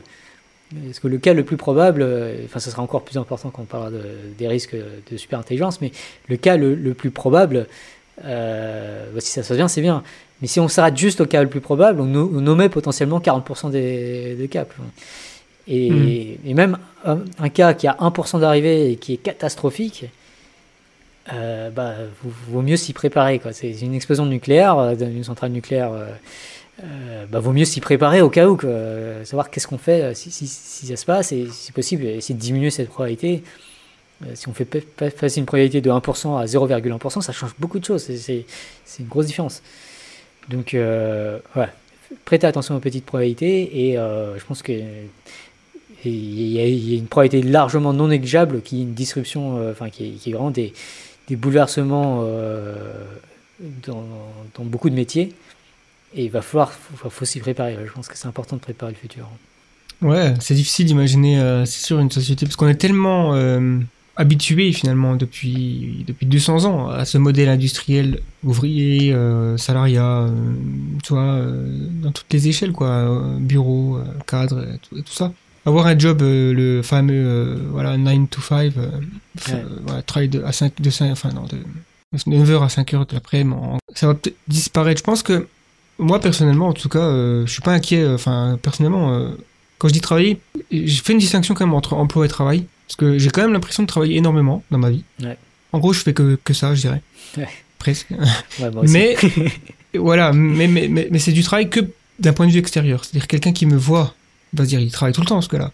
En fait, je fais ce que j'aime. Je passe une grande partie de, de mon temps à faire ce que j'aime. Et une autre partie à forcément avoir des obligations plus euh, monétaires. Donc il faut faire aussi des, des trucs qui sont pas forcément géniaux. Ouais, Finalement, si j'avais la possibilité de me débarrasser de cette partie-là dans ma vie, je le ferais. ouais. Et ce qu'on oublie souvent avec l'automation et, et l'automatisation des, de- des emplois, c'est qu'il y a beaucoup d'emplois qu'on n'a pas envie de faire. Et que si on imagine un futur bénéfique, viable à long terme, est-ce qu'on a envie qu'il y ait encore des mineurs Est-ce qu'on a encore envie qu'il y ait des, des camionneurs qui travaillent toute la journée dans un camion euh, C'est pas dénigrer cet emploi-là, c'est juste de dire c'est pas la meilleure façon d'optimiser euh, le bonheur d'un être humain. Quoi. Ouais. C'est pas, c'est pas, pas des activités très, très épanouissantes. euh, Et on peut imaginer que ces gens euh, préféreraient faire des, des activités beaucoup plus épanouissantes. Et c'est juste qu'ils font ça euh, sous la contrainte financière. ouais.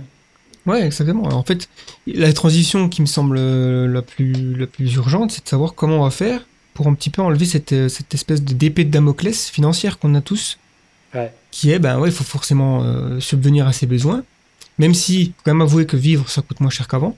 Les Ouais. commodités, euh, on, on prend beaucoup de choses pour acquises, mais en fait, elles- si on devait calculer le prix que chaque application de, son- de notre téléphone est capable de faire, dire, si tu remontes dans le temps, t'achetais un appareil photo, ça coûtait très cher. Une, euh, un téléphone, t'achetais un agenda, t'achetais une calculatrice. Aujourd'hui, t'as tout, est- tout est réuni dans un truc Ouais. qui coûte une somme d'argent non négligeable, mais euh, qui coûte moins cher que ce que l'ensemble coûtait avant. Et donc pareil pour l'électricité, l'eau, enfin tout, tout ça quoi. Ouais. Donc, euh, mais bon, il faut. C'est des, des trucs qui sont sur l'agenda politique, hein, de toute façon. euh, comment faire pour. je pense une redistribution plus, plus équitable ou. Ouais. Ouais, ouais. Bah, enfin, moi, je suis un grand défenseur de. Je, pense que le revenu universel, c'est quelque chose de très, souhaitable pour préparer cette transition. Euh, Et puis, euh, ouais, notamment parce que ce que je trouve dommage, c'est qu'il y a beaucoup de débats sur, euh, sur, certains aspects de, de revenu universel qui me semblent euh, tellement moins prioritaires que juste le fait d'avoir un revenu universel. Euh, euh, je pense que ça, ça permettrait de. L'un des gros avantages du revenu universel, c'est que c'est simple. Je, pense qu'on a tendance aussi à, sous-estimer le coût de l'administration, euh, parce qu'il y a beaucoup de propositions euh, beaucoup plus complexes. Mais euh, une solution plus complexe, c'est- des administrations plus complexes avec des, erreurs, du temps perdu, des trucs enfin, qui plaisent à personne en fait. Et du coup, une solution simple a l'avantage d'être beaucoup moins cher à implémenter, beaucoup plus facile à implémenter beaucoup plus facile à comprendre pour tout le monde. Je pense aussi que revenu universel serait en tout cas quelque chose qui doit être envisagé, qui doit être testé. Je pense qu'on doit faire. C'est difficile de, de savoir euh, si ça marche sans tester, hein, souvent. Et puis, on ne s'agit pas de tester un truc euh, qui va tuer des gens. hein, je veux dire, c'est un truc qui, qui, qui voilà, qui peut libérer euh, certaines personnes. Les, c'est en fait, c'est un peu créer une sorte de filet de sécurité, euh, tout simplement. Ouais. C'est-à-dire que si tu échoues, parce qu'il y a, y a souvent des gens qui n'osent pas se lancer dans un business, par exemple, parce qu'il y a cette peur d'échouer. C'est très français, hein, parce qu'aux États-Unis, c'est encouragé, je dirais, par la société d'essayer de lancer son business. Ouais. Même ici, en Australie, dans les pays anglo-saxons en général, j'ai l'impression que c'est une, vision un peu plus euh, libérale dans le sens où si tu échoues, c'est normal, quoi. Ouais. Je dirais presque que si tu as réussi du premier coup, c'est bizarre. Ouais. C'est plus euh, échoue une ou deux fois, après tu, tu vas réussir ta troisième compagnie ou des trucs comme ça. Mais euh, c'est plus facile de d'envisager de, se lancer dans un domaine ou même euh, se lancer dans une formation, dans un truc que tu, tu dis j'arrête mon boulot, quoi, je démissionne. Si tu sais que tu vas avoir une petite somme d'argent qui va te permettre de survivre, hein, c'est sûr que. Ouais. Euh, bon, je pense que là on va passer à. euh, alors je sais pas si tu as d'autres périls en tête pour l'IA plus Ouais, euh, limité. Insister à nouveau sur, sur le fait d'avoir. euh, pourquoi je pense que c'est le revenu universel, c'est pas juste un, un confort. Je pense que c'est vraiment quelque chose d'important pour les sociétés parce que euh, je pense qu'une des craintes à avoir, c'est euh, euh, l'augmentation de la polarisation, l'énervement et, du coup des risques de, conflits sociaux et de, euh, de, de, voire potentiellement guerre civile ou, inter- ou, ou internationale.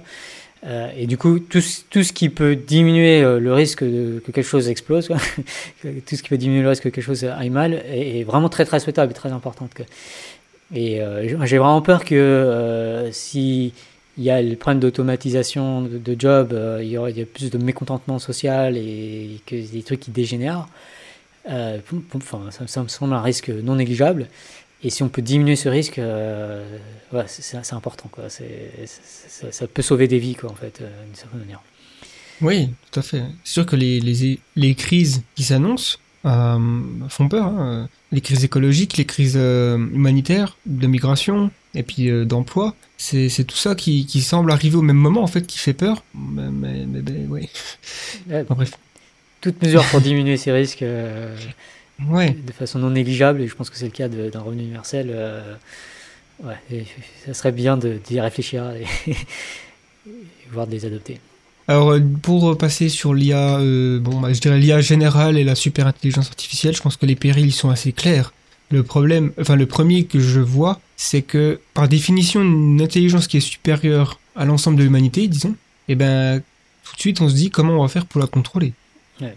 Quelque chose qui est plus intelligent que soi, généralement, trouve des solutions plus intelligentes que son geôlier. On va dire, si tu imagines que tu mets un, un prisonnier euh, dans une prison et que en fait euh, ce type c'est quelqu'un qui est, qui est plus intelligent que toi, mais d'une d'une manière significative, Ouais.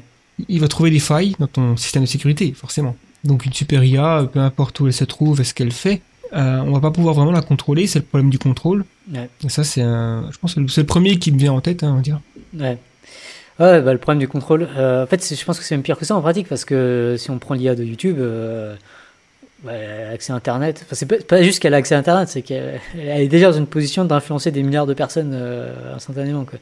Donc, euh, ouais, je pense qu'il y a, il y a vraiment un, risque si, ces IA deviennent de plus en plus puissantes. Et encore une fois, je suis l'argent.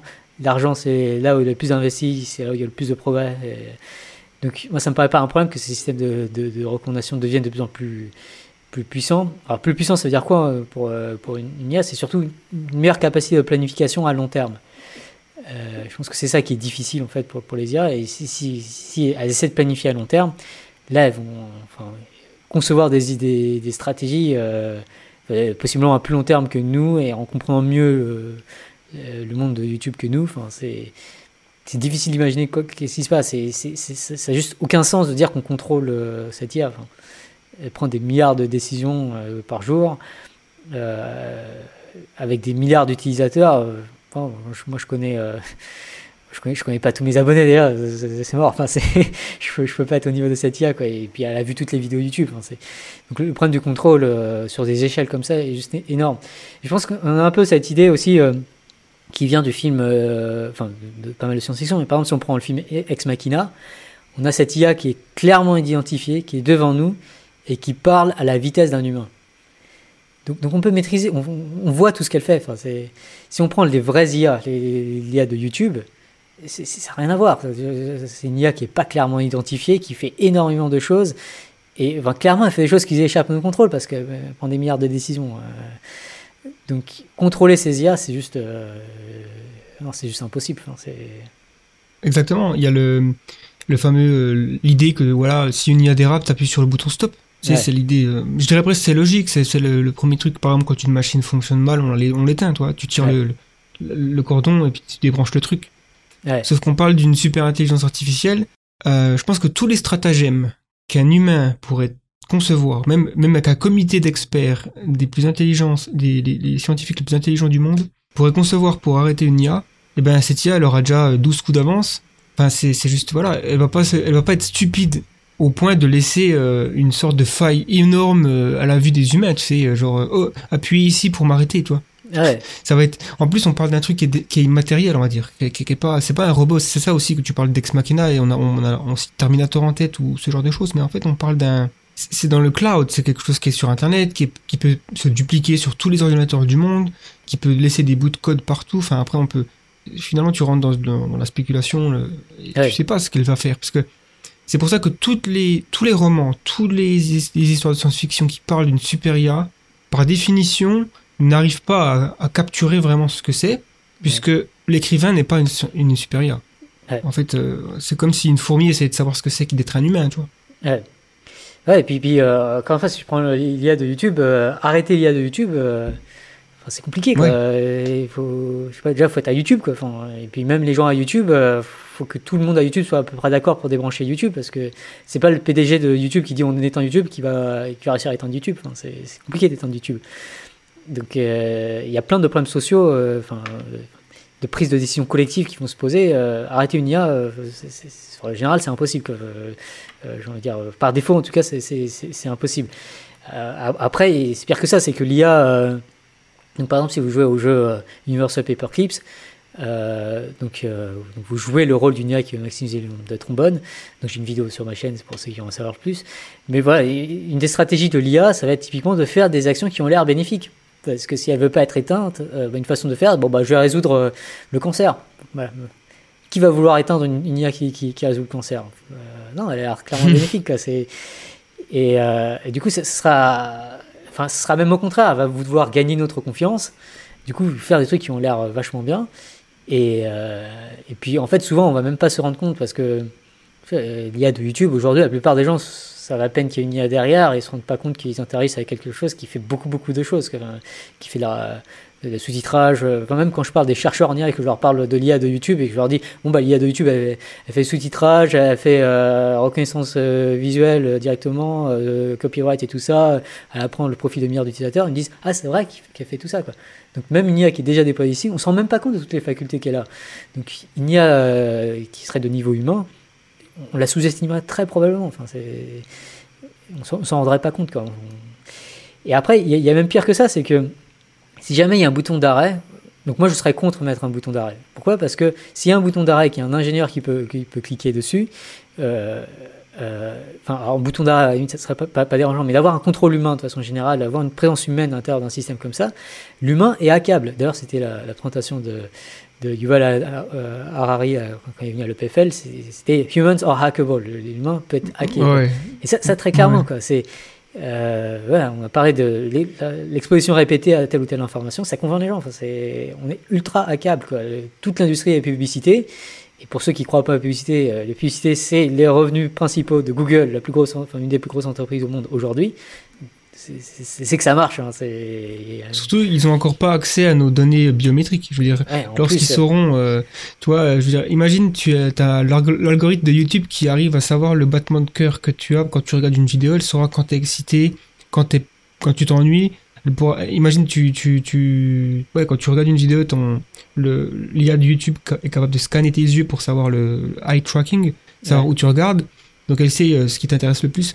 Ça peut vraiment aller très loin. Donc euh, en gros, euh, c'est pour ça qu'il dit ouais, j'ai déjà vu son sa proposition. Puis dans ses livres, il en parle. euh, Les humains sont accables, piratables, ouais. parce qu'on est ni plus ni moins que des algorithmes en fait.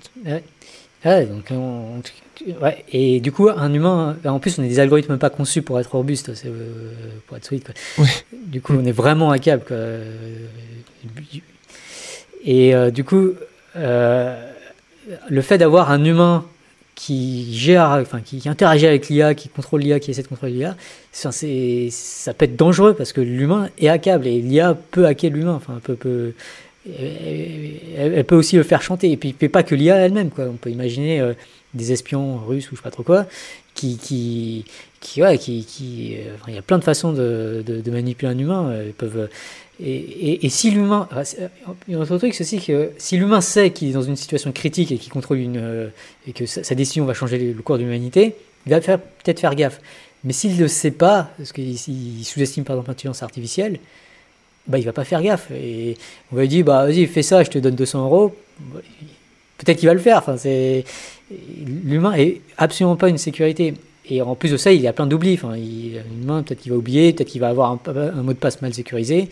Euh, en général, la plupart des humains ont des mots de passe mal sécurisés. Bon, voilà. euh, alors que 1, 2, 3, euh, 4. 1, 2, 3, 4. Euh, L'humain est absolument pas une garantie de fiabilité, même au contraire. Aujourd'hui, dans le système de sécurité en cryptographie, l'humain est la principale faille. Euh, si, si, si un système euh, cryptographique est, est cassé, généralement c'est à cause parce qu'un humain a merdé quelque part. Quoi.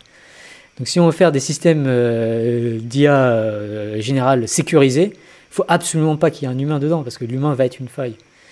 Il faut, faire des systèmes qui sont robustes même malgré l'humain, qui, qui continue à mieux marcher, même si un humain dans la chaîne déconne. Et ça, ça devient très difficile. Ouais, et ça, on enchaîne direct sur euh, finalement le problème de. Parce que pourquoi il y aurait un problème de contrôle si l'IA fait ce que. Finalement l'IA euh, elle est bénéfique, mais justement le problème c'est qu'elle pourrait ne pas l'être. On a parlé un petit peu du, de, de si elle est mal euh, alignée à nos valeurs. Et donc euh, déjà, euh, bah, qu'est-ce que c'est que les valeurs humaines? Là, on entre dans la philosophie, dans, la morale, l'éthique. C'est très compliqué. C'est un, un des problèmes, je pense, les plus difficiles pour moi, en tout cas dans le domaine de l'intelligence artificielle c'est de faire en sorte qu'elle sera, euh, qu'elle va suivre notre euh, développement en, maximisant euh, ce qu'on souhaite finalement. Ça c'est euh, c'est vraiment le, le, point critique, c'est euh, de l'avis de pas mal de gens, et en tout cas c'est mon avis. Euh, en gros, l'IA se passera bien si et seulement si elle est bien alignée. Il faut absolument que la fonction objective de l'IA contienne ce qu'on voudrait qu'elle contienne. Euh, enfin, des valeurs, enfin, que le monde aille bien, quoi, en gros. Et le problème, c'est qu'on est très très mauvais pour exprimer ce qu'on qu préfère. Et euh, si je devais écrire sur papier aujourd'hui ce que je préfère, et que c'était les instructions à l'IA, je flipperais. Enfin, c'est pas juste que je flipperais, c'est je pense que l'humanité est foutue parce que je suis incapable d'exprimer ce que je voudrais du monde. Enfin, c'est c'est vraiment un problème extrêmement compliqué. Et c'est euh, aussi, je pense, le plus beau défi de l'humanité. C'est finalement, euh, c'est peut-être le truc qu'il faudra résoudre. pour moi, c'est le plus beau défi. C'est intellectuellement ultra stimulant de réfléchir à qu'est-ce que je veux au final. Enfin, ça peut ça peut paraître angoissant aussi, mais finalement, c'est vraiment ça la question. Et, euh, et je pense que c'est urgent qu'on y réfléchisse davantage. Euh, voilà, j'invite tout le monde à réfléchir à qu'est-ce qu'on voudrait vraiment? Et euh, souvent, on a des idées un peu vagues, euh, peut-être une un peu utilitaristes, mais si on pousse un petit peu le truc, soit ça se tient pas, soit il y a des cas où on n'est pas tout à fait satisfait. Et puis, finalement, ce qu'on veut, c'est pas forcément juste mon, mon- mes préférences de moi. Peut-être qu'on veut aussi combiner les préférences de tout le monde. Et puis, ce qu'on veut, c'est pas forcément mes préférences du moment. C'est peut-être ce qu'on préfère préférer. C'est-à-dire qu'il y a des moments où on préfère un truc, et puis le lendemain, on dit mais pourquoi est-ce que j'ai préféré ça? Même peut-être que sur le moment, on se dit euh, ouais, je, je, que je, voilà, je sais pas, par exemple, si si euh, si vous êtes préoccupé par le changement climatique et que vous voulez manger moins de viande, euh, peut-être qu'à un moment vous voyez de la viande et dire ah j'ai quand même envie de manger cette viande, mais je, je voudrais ne pas vouloir manger cette viande. On peut avoir des, des préférences de second ordre, hein, des, des, des- ce qu'on appelle des, volitions, quoi. donc pas directement nos préférences, mais ce qu'on voudrait préférer. Et euh, voilà, essayer de réfléchir à tout ça, euh, je pense que c'est un des gros défis. Et puis après, implémenter ça dans une intelligence artificielle, c'est le plus beau défi de l'humanité. Si on arrive à faire ça, tout, ira bien. Bon, il faut y arriver, mais c'est un très beau défi euh, à, résoudre. Ouais, il y avait. c'est sûr que c'est un sacré défi. Eliza chercheur, donc qui travaille au Machine Institute non, il Euh, travaille au MIRI, au Machine Ouais, Institute Machine- of Research, Research. euh, comme ça, euh, à Berkeley.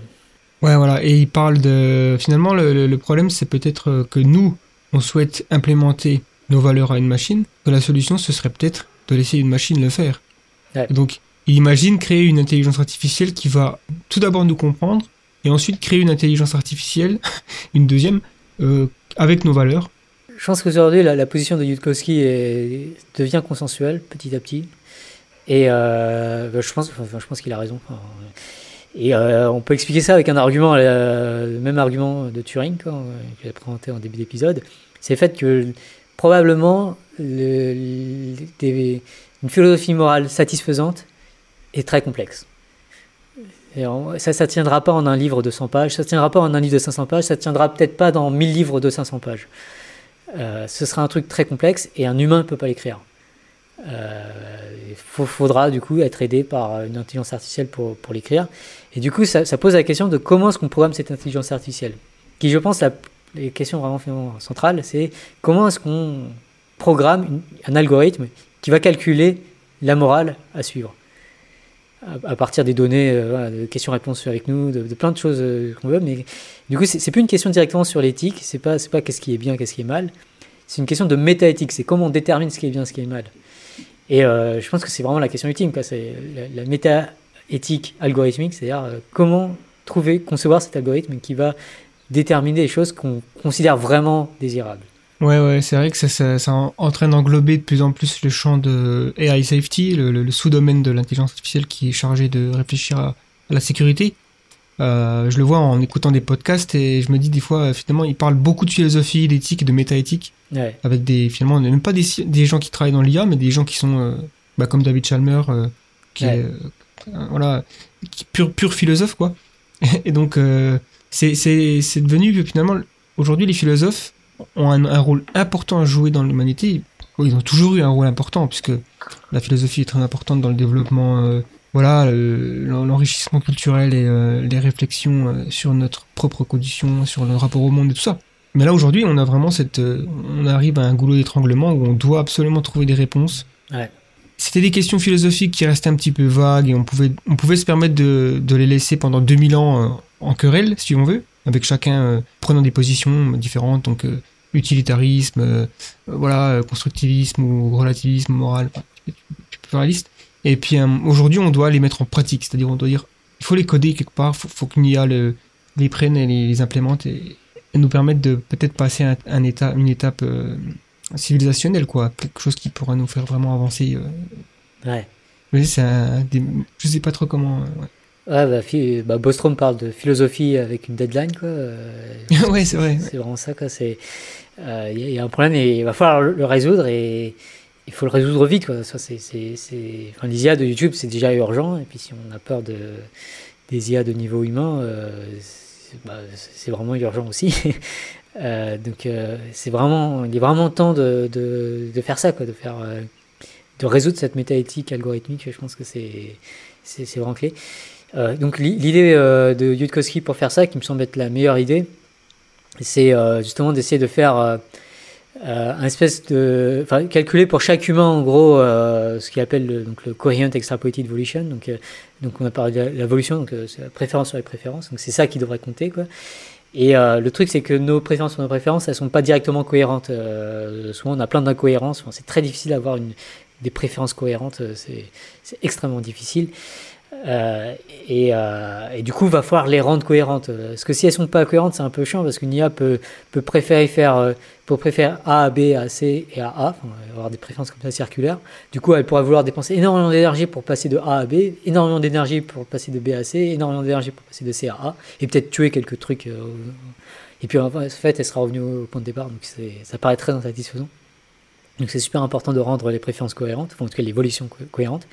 Et après, il faut les extrapoler parce que euh, l'IA, elle pourra connaître que nos volitions dans des cas particuliers parce qu'on connaît que nos volitions dans des cas particuliers. Euh, euh, L'ensemble des, des mondes imaginables, des, choses, imaginables est extrêmement grand, c'est un nombre combinatoire. Et c'est impossible qu'on arrive à décrire nos, nos volitions sur tout. Du coup, on pourra juste décrire nos volitions sur certains trucs, on aura juste des données partielles. Enfin, l'IA n'aura que des données partielles et du coup, elle devra extrapoler.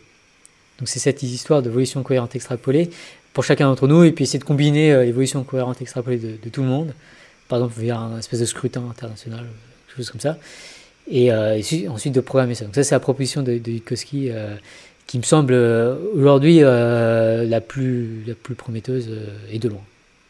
Hmm. Donc peut-être que dans quelques, années, on va recevoir un, un petit formulaire à remplir sur notre volition Ouais, qui alors- sera envoyé à Eliezer Lutkowski. Ouais, alors ça, ça pourrait être une façon de faire. Euh, bah, si, si on a des, des données comme ça, après, c'est qu'on peut donner des données de, de qualité d'une certaine manière, parce que c'est on y aura réfléchi, donc ça, ça sera plus à l'évolution, sera plus réfléchi. Mais ce sera peu de données, parce qu'on n'est pas capable de donner beaucoup de données. Du coup, il y a beaucoup d'idées qui sont plus sur observer ce que font les humains au, au fur et à mesure, euh, au jour le jour, euh, ce qu'ils ont l'air de préférer, ce qu'ils n'ont pas l'air de préférer. On peut se dire, si, je regarde un enfant euh, au quotidien, euh, je vais finir par apprendre beaucoup de choses de lui, même s'il me le dit pas. Si, tout sourire au moment d'aller sur un terrain de foot, on me dit, ah, tiens, lui, il aime bien jouer au foot. Euh, donc, de la même façon, peut-être qu'une IA, en nous observant au quotidien, déjà, en fait, c'est déjà le cas sur YouTube, sur, Facebook, sur Twitter, les IA nous observent constamment. Elles sont capables d'inférer beaucoup de choses sur ce qu'on préfère. Voir, voir, ce voir sur notre volition. Euh, euh, typiquement, je, sais que l'IA de YouTube, temps, elle sent que je suis. Enfin, j'ai l'impression que temps, elle sait que je suis fatigué. Je sais pas, c'est tard ou, euh, tôt le matin, je sais pas. euh, il y a des moments comme ça dans la journée où je sais que je suis un peu plus fatigué. Et bah, l'IA va me proposer plus des trucs de foot, enfin, des trucs qui ressemblent plus à de la junk news, quoi, des trucs un peu en bonne qualité. Et euh, du coup, les IA nous apprennent sur nous comme ça, juste en nous voyant euh, au quotidien. Ouais, je pense que ça pourrait être une solution, ouais, finalement. De... On voit pour la première fois dans l'histoire des, des plateformes qui réunissent quasiment tout le monde. C'est c'est rare de voir, euh, par exemple, euh, je sais pas moi, 2 milliards de personnes connectées à un même truc.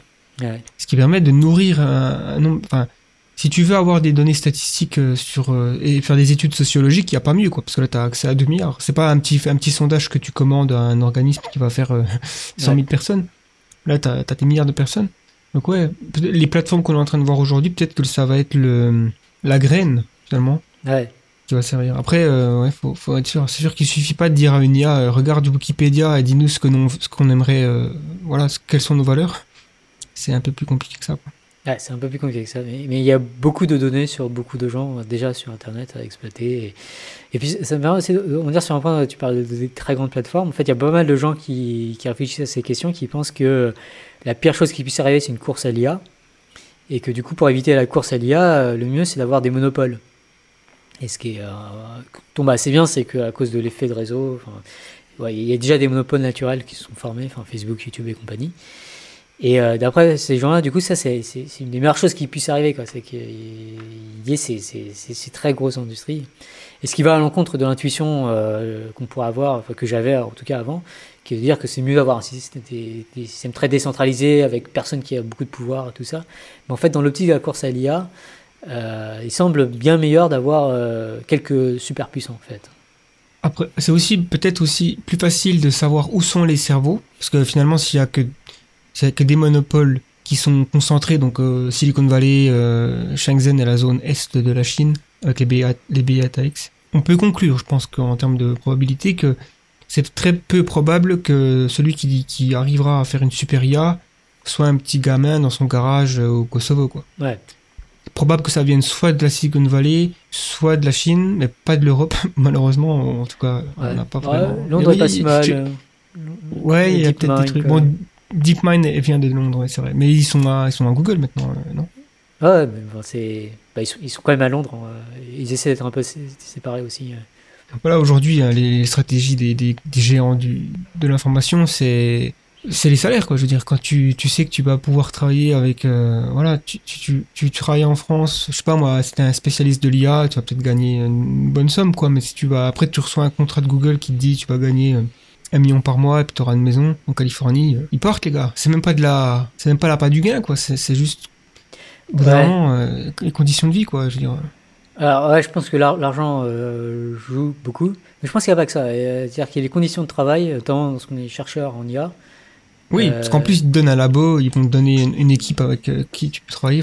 C'est ça. Si si tu as notamment des très bons. Enfin, déjà, enfin, dans le monde de la recherche, être bien entouré, c'est, tellement important que.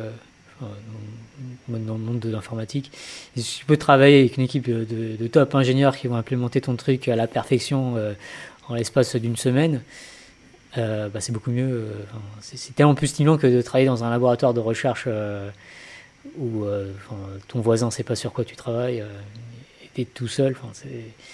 Les conditions de travail aussi dans les grosses boîtes sont, sont bien meilleures quand même.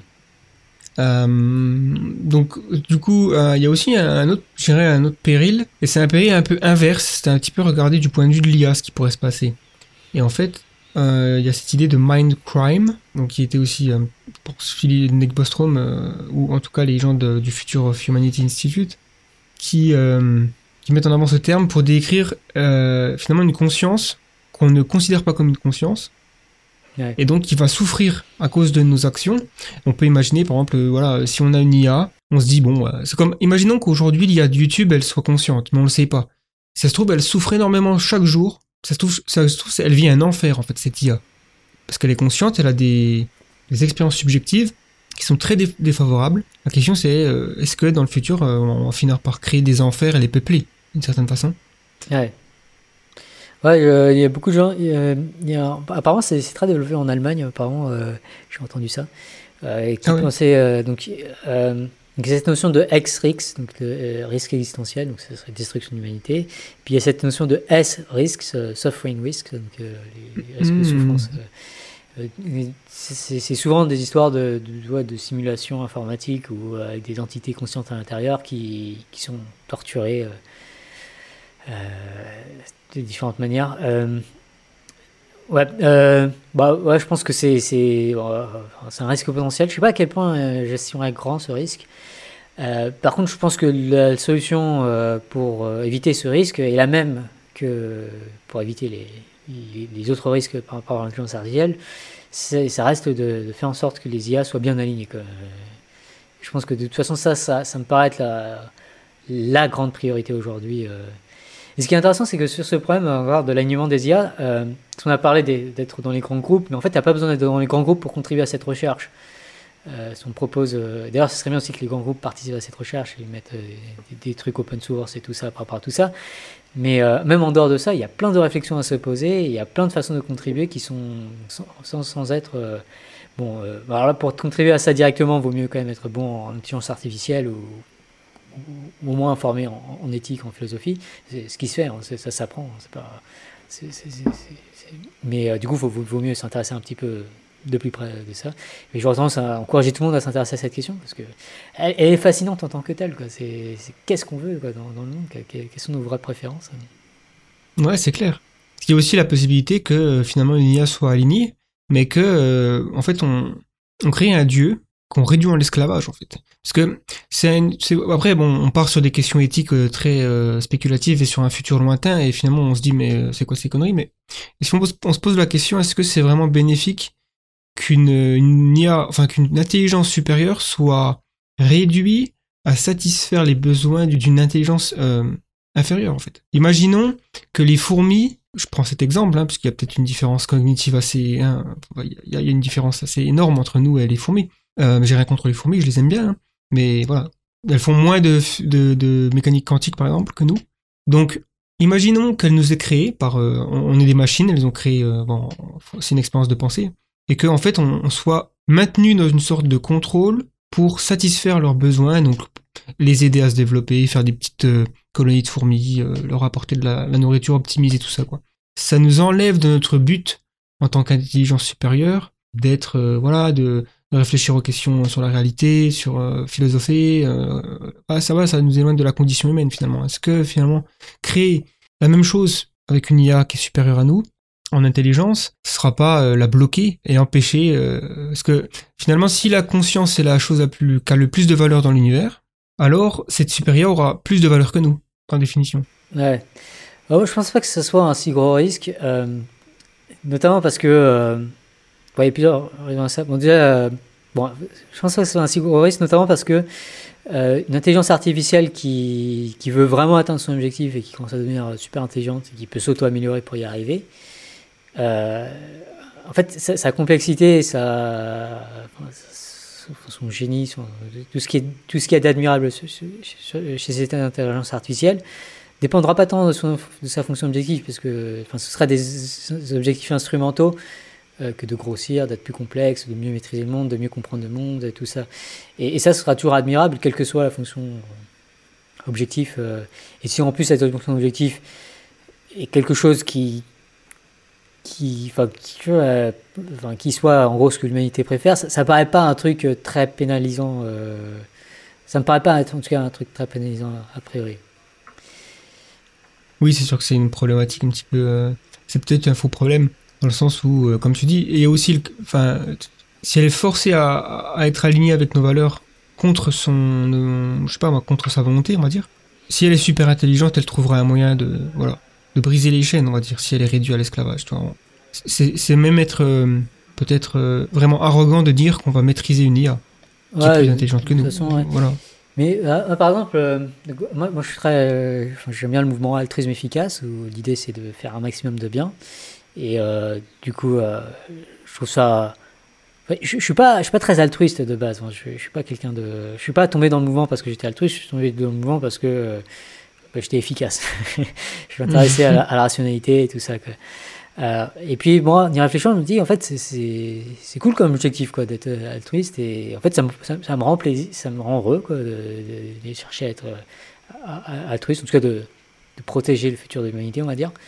Et c'est un objectif qui me paraît qui, me paraît ah, je vais peut-être choquer des gens en disant ça, mais qui, me paraît presque arbitraire, mais qui me rend heureux et ça me, ça, me suffit quoi. Et, et je pense que ça, ça pourrait être la même chose pour euh, l'IA. Enfin, c'est euh, bon, un objectif bon, qui sera ce qu'il est, qui est celui donné par les humains, c'est un peu arbitraire. Mais enfin, c'est cool d'atteindre cet objectif. Et surtout que pour essayer de, de protéger l'humanité, en fait, euh, pour y arriver, en fait, ce que je vais devoir faire, c'est. euh, je suis obligé d'apprendre l'intelligence artificielle parce que euh, c'est- un truc assez critique pour le futur de l'humanité. Du coup, je suis obligé de faire de la recherche en IA ou de m'intéresser de très près aux mathématiques de l'intelligence artificielle. Euh, et puis finalement, c'est très cool, ça va très très bien. Quoi. Trouve que les objectifs instrumentaux pour arriver à l'objectif euh, final de protéger l'humanité sont fascinants également. Oui, c'est vrai que ça peut être un projet que l'IA va finalement euh, aimer. Il y a aussi une chance qu'on. Enfin, ça, c'est aussi un peu le, transhumanisme ou le post-humanisme, mais qu'on on fusionne tout simplement avec euh, cette entité ou ces entités qu'on va créer. Il y a, aussi. C'est plus la position de Kurzweil où finalement la singularité technologique, c'est le moment en- plus ou moins où on fusionne avec, euh, avec des IA. Donc en fait, notre intelligence s'en retrouve. euh, exponentiellement décuplée. Par contre, le futur qui me terrorise le plus, je dirais, c'est une intelligence sans conscience. Si on crée une super intelligence artificielle qui est donc ultra compétente dans son objectif, dans sa fonction d'utilité, quoi. Donc elle va maximiser à, tout prix hein, cette utility function. Et elle va essayer de donc euh, peut-être détruire la planète, prendre des ressources de la Terre pour faire autre chose. Si c'est des, trombones, ben voilà, c'est le cas, la caricature, mais on peut imaginer autre chose. Si elle a pas de conscience, c'est tragique pour pour l'univers en, en soi, quoi. Parce que je pense que quand même la conscience, c'est ce qui donne du sens à l'univers. hein. Euh, l'univers, c'est quand même un endroit qui est froid. Et- Enfin, après, on peut avoir des positions différentes vis-à-vis de euh, la cosmologie et euh, si on est créationniste ou autre, ou ou même intelligent design ou si on a d'autres positions là-dessus. Clairement, si on, si une IA éradique la vie sur Terre et la, la conscience sur Terre et qu'on est les seuls, finalement, où c'est arrivé dans la galaxie, on va dire, parce que l'univers c'est quand même assez grand, donc on va rester dans la galaxie. C'est une tragédie euh, sans, c'est même pas imaginable, quoi. Euh, Et puis après, elle pourrait potentiellement, et là c'est pire, elle-même coloniser la galaxie à, la recherche de toujours plus de ressources, puisque là on parle quand même d'une quasi-infinité de ressources, et peut-être détruire d'autres mondes. Donc on aura créé une sorte de Léviathan, et euh, on est presque dans une- un scénario à la Mass Effect, tous les jeux vidéo, où- bon sans spoiler, mais euh, il y a des, des machines qui éradiquent euh, de manière cyclique la vie dans la galaxie, parce que elles ont en fait eu une mauvaise... euh, en fait c'est simplement un problème de programmation au départ, quoi. Mm. Et ça serait une sorte de, de- de grosse boulette, on va dire. En fait, on éradique la vie dans la galaxie pour toujours. Ouais. Euh, bah alors moi sur la, la conscience, euh, si on pense à la conscience phénoménale, un truc un peu, un peu métaphysique sur le fait de ressentir euh, les émotions. Donc moi je suis pas très, ça me semble pas. Donc, moi je suis un peu illusionniste, c'est-à-dire que j'ai l'impression que la, conscience c'est, enfin, c'est plus rationnel de penser que la conscience est, euh, est quelque chose, euh, est juste une illusion. C'est, un concept qui, je suis assez anti-réaliste de façon générale. La, réalité la conscience, euh, euh, je, je, vois pas trop. Le truc, c'est que c'est difficile de discerner. euh, donc je sais pas, il y a cette notion de zombie philosophique où euh, un zombie philosophique, c'est une copie identique d'un humain sans cette conscience phénoménale. Euh, Ouais. Mais moi, j'ai envie de dire, si on n'arrive pas à les distinguer, euh, à quoi bon les distinguer? Enfin, cherche, à Comment on cherche à distinguer des choses qui sont fondamentalement indiscernables? Enfin, c'est un peu ça. Euh, on- on- j'ai l'impression qu'on perd un peu son temps avec ce ce genre de, de- de réflexion. Donc, euh, j'aurais tendance à pas trop penser en termes de conscience. Après, euh, donc une, intelligence artificielle qui détruirait euh, toute l'humanité et qui détruirait d'autres, euh, irait détruire d'autres vies dans, le monde, je pense que c'est quelque chose que je trouve pas désirable par rapport à d'autres univers alternatifs ou qui se passeraient autrement. Mais c'est, alors je vais peut-être choquer encore des gens en disant ça, mais c'est, quelque chose que, que je trouve pas non plus complètement, complètement attristant. C'est, c'est-à-dire qu'une une intelligence artificielle qui serait capable de faire ça, donc, bon, il y a ce jeu Universal Paperclip, à la fin on a tourné tout l'univers en trombone et on a cette IA euh, qui, a réussi à faire ça. Mais je me dis que l'IA qui, a réussi à faire ça, ça reste quand même un, truc vachement, euh, vachement sophistiqué. Si on, on raisonne en termes de complexité, la complexité de cette IA, est juste énorme. Elle a réussi des prouesses, elle a développé des technologies qui sont assez énormes. Elle a eu, si jamais on pense à la conscience de cette IA, euh, si on accepte qu'elle a une conscience, elle a une conscience de vie euh, absolument fantastique. Elle a parcouru tout l'univers. euh, elle a vécu quelque chose de, fantastique et il s'est passé une histoire assez, assez, assez incroyable. Je pense que l'histoire peut être plus folle que ça, c'est pour ça que c'est pas mon histoire préférée, on va dire, et que je préférerais d'autres univers à, ça. Mais ça me paraît pas non plus le truc complètement horrible. Ouais, on va dire si elle a une subjectivité, c'est de là où je veux parler de conscience. Si elle a une subjectivité, bon bah effectivement elle a détruit euh, la Terre et nous aussi, mais on, je dirais bonne chance quoi. Euh, Continue, euh, va, faire. C'est mieux que si elle a nos valeurs parce qu'elle va devenir une sorte de- d'entité post-humaine et donc c'est un peu comme un enfant qui quitte la maison. Euh, voilà, elle va faire sa vie. Mais si elle a pas de, subjectivité, j'accorde la valeur à la subjectivité parce que j'ai quand même l'impression que c'est quelque chose de spécial dans dans la vie sur Terre. Pense qu'on n'est pas les seuls hein, à avoir de la subjectivité. Je suis pas un dualiste. Je pense pas qu'il y a l'âme et l'esprit, euh, l'âme et le corps ou l'esprit et le cerveau. Je pense que c'est émergent. hein. C'est un résultat de la complexité. C'est pour ça que je me dis quand même qu'une intelligence sur un substrat informatique va peut-être développer une conscience finalement. C'est peut-être une propriété qui va émerger dans tous les cas. C'est ce genre de propriété universelle, quoi. Après, euh, tu dis que t'es illusionniste. Pour moi, la conscience, c'est la seule chose qui peut pas être une illusion. Parce que si tu enlèves tout le reste, c'est un peu la, le, le, le cognito ergo sum, finalement, de, de Descartes, quoi. Tu, si, si t'imagines que enfin, tout pourrait être une illusion, mais il restera cette subjectivité. Enfin, voilà, c'est, le seul truc qui me semble être, je pourrais être le seul à être conscient. Et Ouais. tout le reste pourrait être faux. Je pourrais être dans une sorte de Truman Show géant. Mais si c'est pas euh, probable, hein, mais ouais, voilà, c'est, juste euh, qu'une, euh, donc peut-être que finalement une intelligence, euh, super intelligence artificielle sera forcément consciente. Ouais. Euh, ouais. Euh, ouais, je pense que souvent, en fait, la question qu'on se pose, c'est pas tant est-ce que euh, tel truc est conscient ou pas. Donc, donc, par exemple, si on prend les, les Tamagotchi ou les, les Pikachu dans, dans Ouais. les jeux Pokémon, les gens. enfin, enfin, moi, j'ai pas eu de Tamagotchi, mais j'ai joué à Pokémon. J'avais Ouais. quasiment de l'empathie pour mon Pikachu quoi, quand, il, quand il- quand il était mort au combat. Le truc n'a pas besoin d'être vraiment sophistiqué euh, pour être quelque chose en lequel on, on éprouve une sorte d'em- d'empathie, où on, on souhaite le bien, on souhaite le, certaines choses, on va dire. Mm. Euh, et du coup, je pense que la, la question de l'empathie, enfin, je vais appeler ça l'empathie, hein, la question d'empathie est en fait assez orthogonale de la question est-ce que ça a vraiment une conscience? Ça, je suis d'accord, c'est clair que hein, y a des phénomènes, le- l'effet Tamagotchi d'ailleurs, c'est c'est un phénomène euh, qui est étudié en psychologie, c'est les gens s'attachent à leur robot euh, aspirateur, ils s'attachent à leur euh, à leur objet, même les voitures, hein, c'est Ouais. connu ça. hein, voilà, ta voiture, t'as envie que- qu'elle soit bien, qu'elle marche bien. Il y a eu des cas où les, les soldats, donc euh, dans des conflits euh, comme en Irak ou tout ça, ils enterrent leurs robots démineurs quand ils sont plus fonctionnels. Pourtant, c'est un acte complètement irrationnel, dans le sens où c'est c'est pas, c'est pas un chien le truc.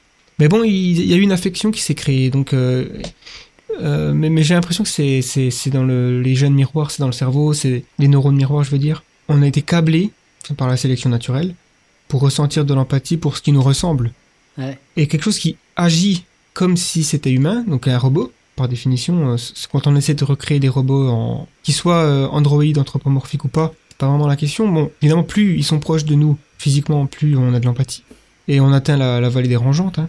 Et euh, plus tu t'éloignes de ça, plus on a un peu moins. C'est pareil pour les animaux au final. Les gens sont un peu moins choqués quand tu tues une truite que quand tu tues un chien ou un singe parce qu'il y a moins de le regard d'une truite tu vois ça ça convainc ça convainc pas beaucoup beaucoup de choses quoi même si la valeur de la vie de la truite a, a- cette forme de vie ne, ne- ne mérite pas de mourir tu vois Ouais. mais ouais euh, le- l'empathie je pense que c'est quelque chose qui peut être facilement euh, piratable chez un être humain ouais. pour ça que les IA une IA si elle est super intelligente elle pourra jouer là-dessus euh, facilement pour nous convaincre qu'elle Ouais. est intentionnée tout ça. Ouais, clairement, on y a pour, pour, pour jouer dessus. Mais j'aurais quand même tendance à dire que si on se pa- passe dans le cadre de l'évolution cohérente extrapolée, euh, je, je- je pense qu'il y a une certaine volition. euh, Enfin, on peut, peut dire que la, la personne, même si elle réfléchit beaucoup, elle préfère en effet que son, que son Tamagotchi aille bien. Euh, et que du coup, ce qui compte, c'est vraiment ça. C'est pas, c'est pas est-ce que le Tamagotchi a une, conscience ou non, c'est est-ce que la personne veut que le, le- Tamagotchi aille bien. Et que du coup, la, question en fait, de, la préférence est, est plus importante que la question de, la conscience. Bon, en fait, on a, on a tendance, après, c'est peut-être aussi nous qui sommes humains, on se dit plus c'est conscient, plus ça a de la valeur. Dans le grand, la grande épopée cosmique, c'est-à-dire si on avait le, le des, c'est des questions presque utilitaristes, où euh, tu préfères, généralement si t'as le choix entre un humain et un animal, tu préfères sauvegarder l'humain, sauf si c'est ton chien. Mais bon, encore une fois, hein, je pense que, on a beau dire, je préférerais tuer un, un étranger que mon chien. En fait, en réalité, je pense que si on devait vraiment le faire, on, on préférerait tuer le chien quand même. Et, et on a tendance à comme ça à avoir une échelle, tu vois. Le chien Ouais. peut-être est supérieur à à- au poulet. Et c'est peut-être une des raisons pour laquelle on n'a pas tellement de problèmes à manger de la viande en général. Par contre, euh, on a plus de mal à manger du chimpanzé, quoi. C'est moins adopté culturellement, tu vois. Ouais, mais, mais ça, j'ai l'impression que c'est. euh, c'est pas tant lié à la conscience. hein. C'est juste qu'on a. On, on, est plus pas capable d'empathie cognitive envers un. On, est- on se projette plus facilement à la place de, de, de telle chose, euh, d'un chimpanzé, que à la place d'une fourmi. Mhm. Et je pense que c'est plus lié à, à ça que à. Enfin, euh, même lorsqu'on dit euh, je pense que tel truc a plus de conscience de que d'autres, en fait, je pense que c'est juste une reformulation du fait d'un sentiment plus profond qui est que je me mets plus facilement à la place de telle chose que de telle autre chose. Dans notre rapport au, monde, on a été, euh, voilà, depuis l'enfance aussi, on est, on a ce rapport aux autres qui fait que, ouais, on se projette cette empathie et euh, l'altruisme. Ouais. Mais la question de la conscience, ça reste un mystère, hein, faut le dire, par rapport au. Bah, ça se débat parce que, enfin, par exemple, Sean, Sean Carroll euh, dans son livre, euh, euh, il- donc il parle, bon, il y a des aspects de la conscience, euh, ce qu'on appelle la conscience d'accès. pourquoi est-ce que j'arrive à me souvenir de telle ou chose, par exemple, ou être, con- enfin, avoir accès au- à l'information que j'avais accès à l'information, enfin, dans le genre. Donc ça, ça s'étudie très bien, c'est enfin, tout à fait empirique. Donc c'est ce qu'on appelle, ce que Chalmers appelle les problèmes faciles de la confiance, de la conscience.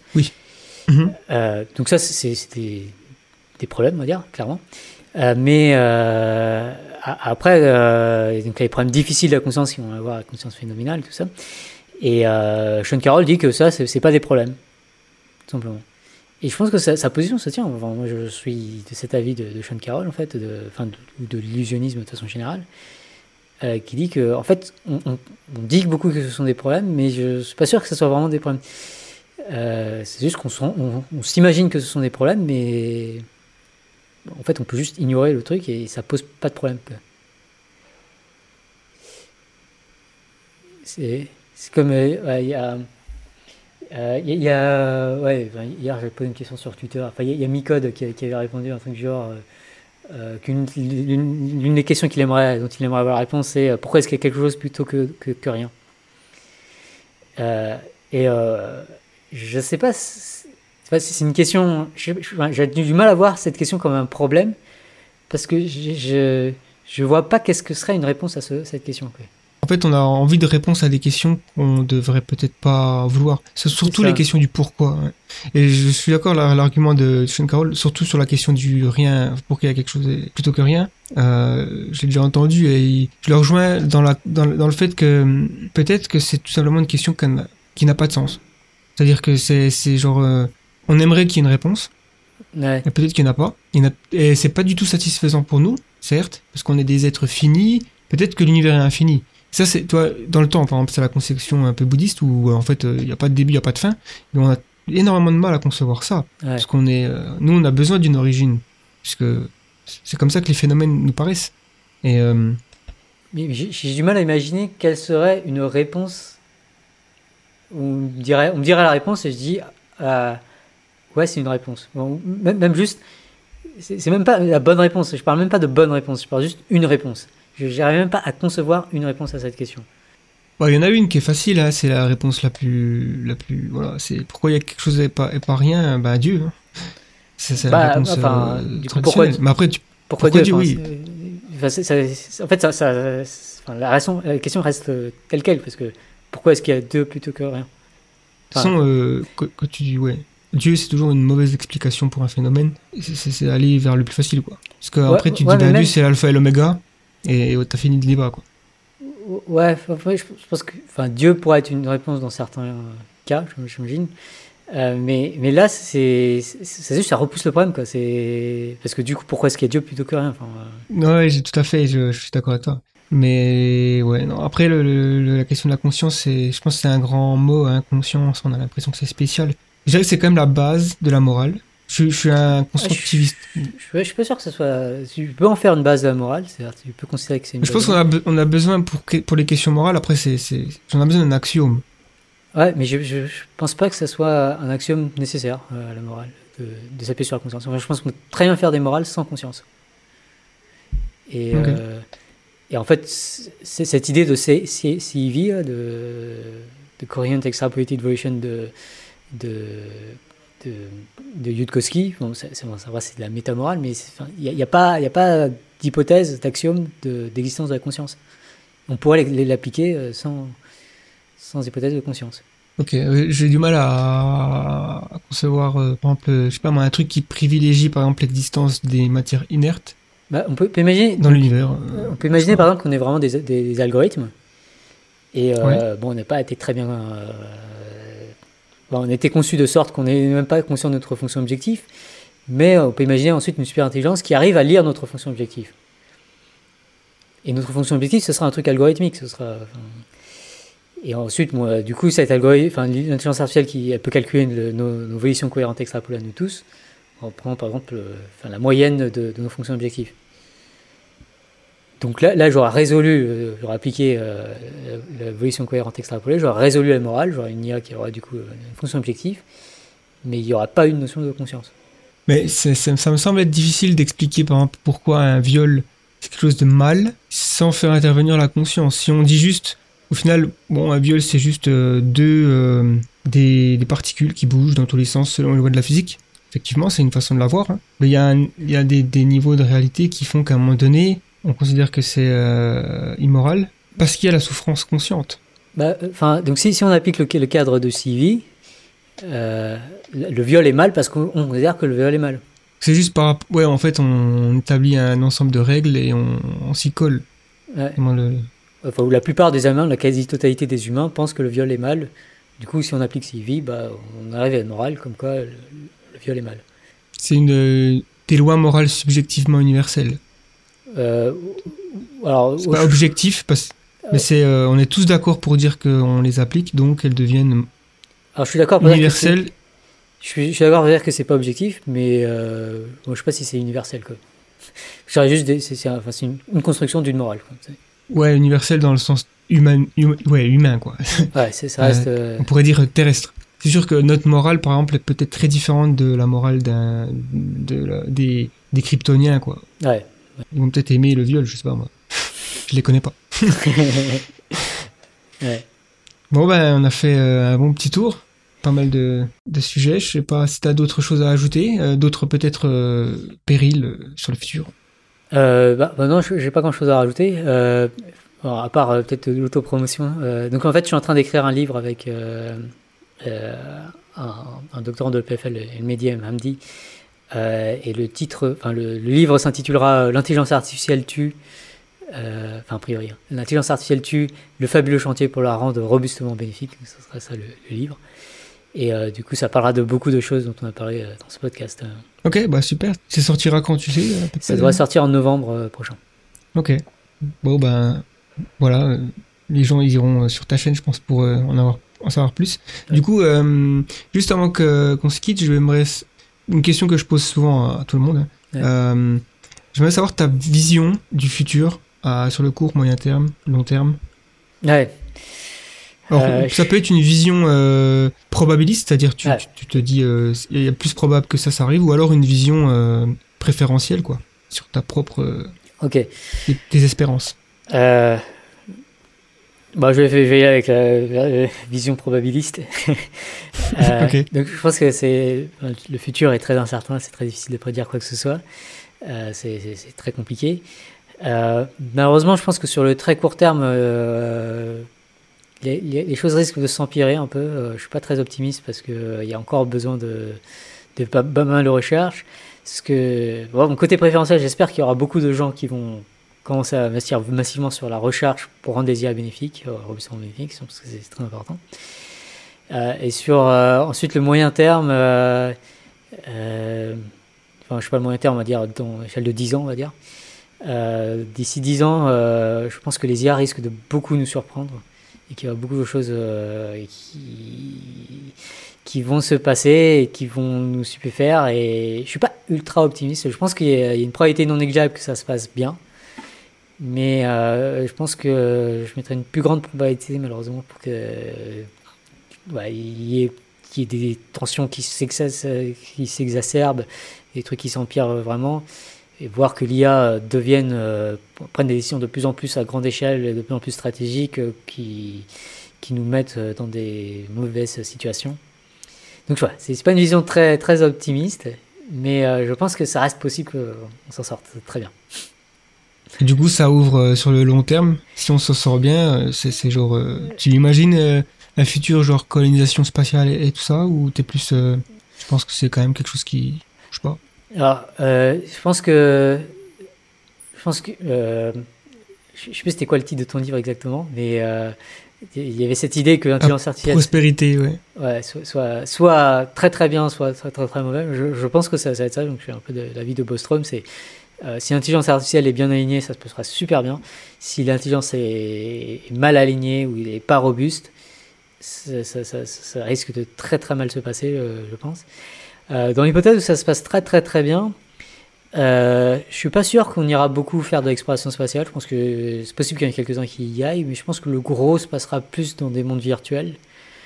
Euh, parce qu'il y a plein de choses à explorer dans les mondes virtuels, dans le monde des mathématiques par exemple, mais dans le monde des, des- imaginé par des jeux vidéo et tout ça, je pense qu'il y a plein de choses à explorer qui sont fantastiques dans ces mondes-là. Et euh, je, je pense qu'aujourd'hui il y a encore un peu un tabou sur ça, mais je pense que on peut largement se faire plaisir euh, là-dedans. J'imagine plus ça comme futur. Ouais, c'est intéressant parce que c'est- un truc qui revient de plus en plus. Euh, notamment aussi par rapport au paradoxe de Fermi, qui ça pourrait être une réponse. Mais ça me semble être une réponse assez faible dans la mesure où il faudrait que toutes les, les civilisations extraterrestres euh, choisissent le virtuel. Ce qui me semble être euh, toujours un peu difficile de dire c'est la solution à toutes les intelligences Ouais. extraterrestres. Par contre, si on imagine un grand filtre, donc euh, une, étape, enfin, une étape difficile à passer pour l'évolution de la vie, le peu qui arrive, qui deviennent des civilisations euh, qui peuvent potentiellement coloniser la galaxie, choisissent de pas le faire. Ouais, c'est possible parce qu'il y a les Ouais. mondes virtuels. Ouais, Il y a Anders Sandberg qui faisait la remarque que euh, donc si, on imagine que les mondes virtuels sont vraiment fous à explorer et ils sont de très grande complexité et tout ça, c'est- ils sont, sont géniaux. en fait, on voudra y vivre longtemps, euh, probablement. Et si on veut y vivre longtemps, avoir des grandes histoires virtuelles, euh, en fait, le coût du calcul est proportionnel à la température. Euh, donc c'est la loi de principe de Landau. Et du coup, on peut faire beaucoup plus de calculs si on a très très très très faible température. Et une façon de- de- d'a- d'atteindre les très très très faibles températures, c'est d'atten- c'est d'attendre la, la mort thermique de l'univers. Donc en gros, pour toute civilisation qui veut vivre des trucs incroyables, il y aura une longue phase en fait où, euh, gros ça serait protéger en gros la Terre. Il n'y a pas besoin de, prendre beaucoup d'énergie, euh, juste euh, toute la quantité de la Terre, ça, fait- déjà des trucs assez fous. Enfin, c'est des ordres de grandeur beaucoup plus grands que, d'autres choses. On peut prendre le Soleil aussi si on veut, mais voilà, pas besoin d'un truc énorme. Et ensuite, on, attend la mort thermique, tout se refroidit, et puis quand on arrive à une température très très très très très froide, là on commence les simulations et on peut faire beaucoup plus de calculs. Et donc c'est une, ce serait une hypothèse pour laquelle euh, il n'y aurait pas de paradoxe de Fermi, c'est que euh, voilà, les civilisations sont toutes en train d'attendre le moment où, où il fera beaucoup plus froid euh, pour faire des, des simulations. C'est l'hibernation galactique. C'est ça, c'est ça. Ils, ils attendent que, le- en fait, le, le fun commence à la fin de l'univers. C'est sympa comme idée. hein. Ah, c'est, ça serait sympa, ça serait marrant. La, la grosse partie à la fin. c'est ça. Ok. Donc du coup, euh, juste brièvement, où c'est qu'on te trouve en ligne Est-ce que tu as donc euh, t'as un site un- pour ceux qui connaissent pas la chaîne? Ah, bah, j'ai une chaîne qui s'appelle euh, Science for All, euh, un compte Twitter aussi, euh, donc les de Science for All. euh. puis voilà, je pense que c'est principal. Bah, j'ai aussi une page Facebook et, euh, et d'autres trucs, une page Tipeee et tout ça, mais c'est surtout YouTube et Twitter. Ça marche. Bah, je, je mettrai les liens dans la description et puis euh, euh, un lien vers ton livre aussi. Super, Voilà. Bon, mais merci beaucoup en tout cas pour Bah, ce merci. podcast. C'était super conversation. super, merci. À plus. Au revoir. Merci d'avoir suivi ce podcast. On se retrouve très prochainement sur la chaîne avec soit une vidéo, soit un autre podcast. L'avenir est une nuit noire dans laquelle nous ne pouvons pas nous permettre d'avancer aveuglément. C'était Gaëtan pour le collectif The Flares. Nous sommes vos fusées éclairantes. Nous sommes The Flares. Merci et à bientôt.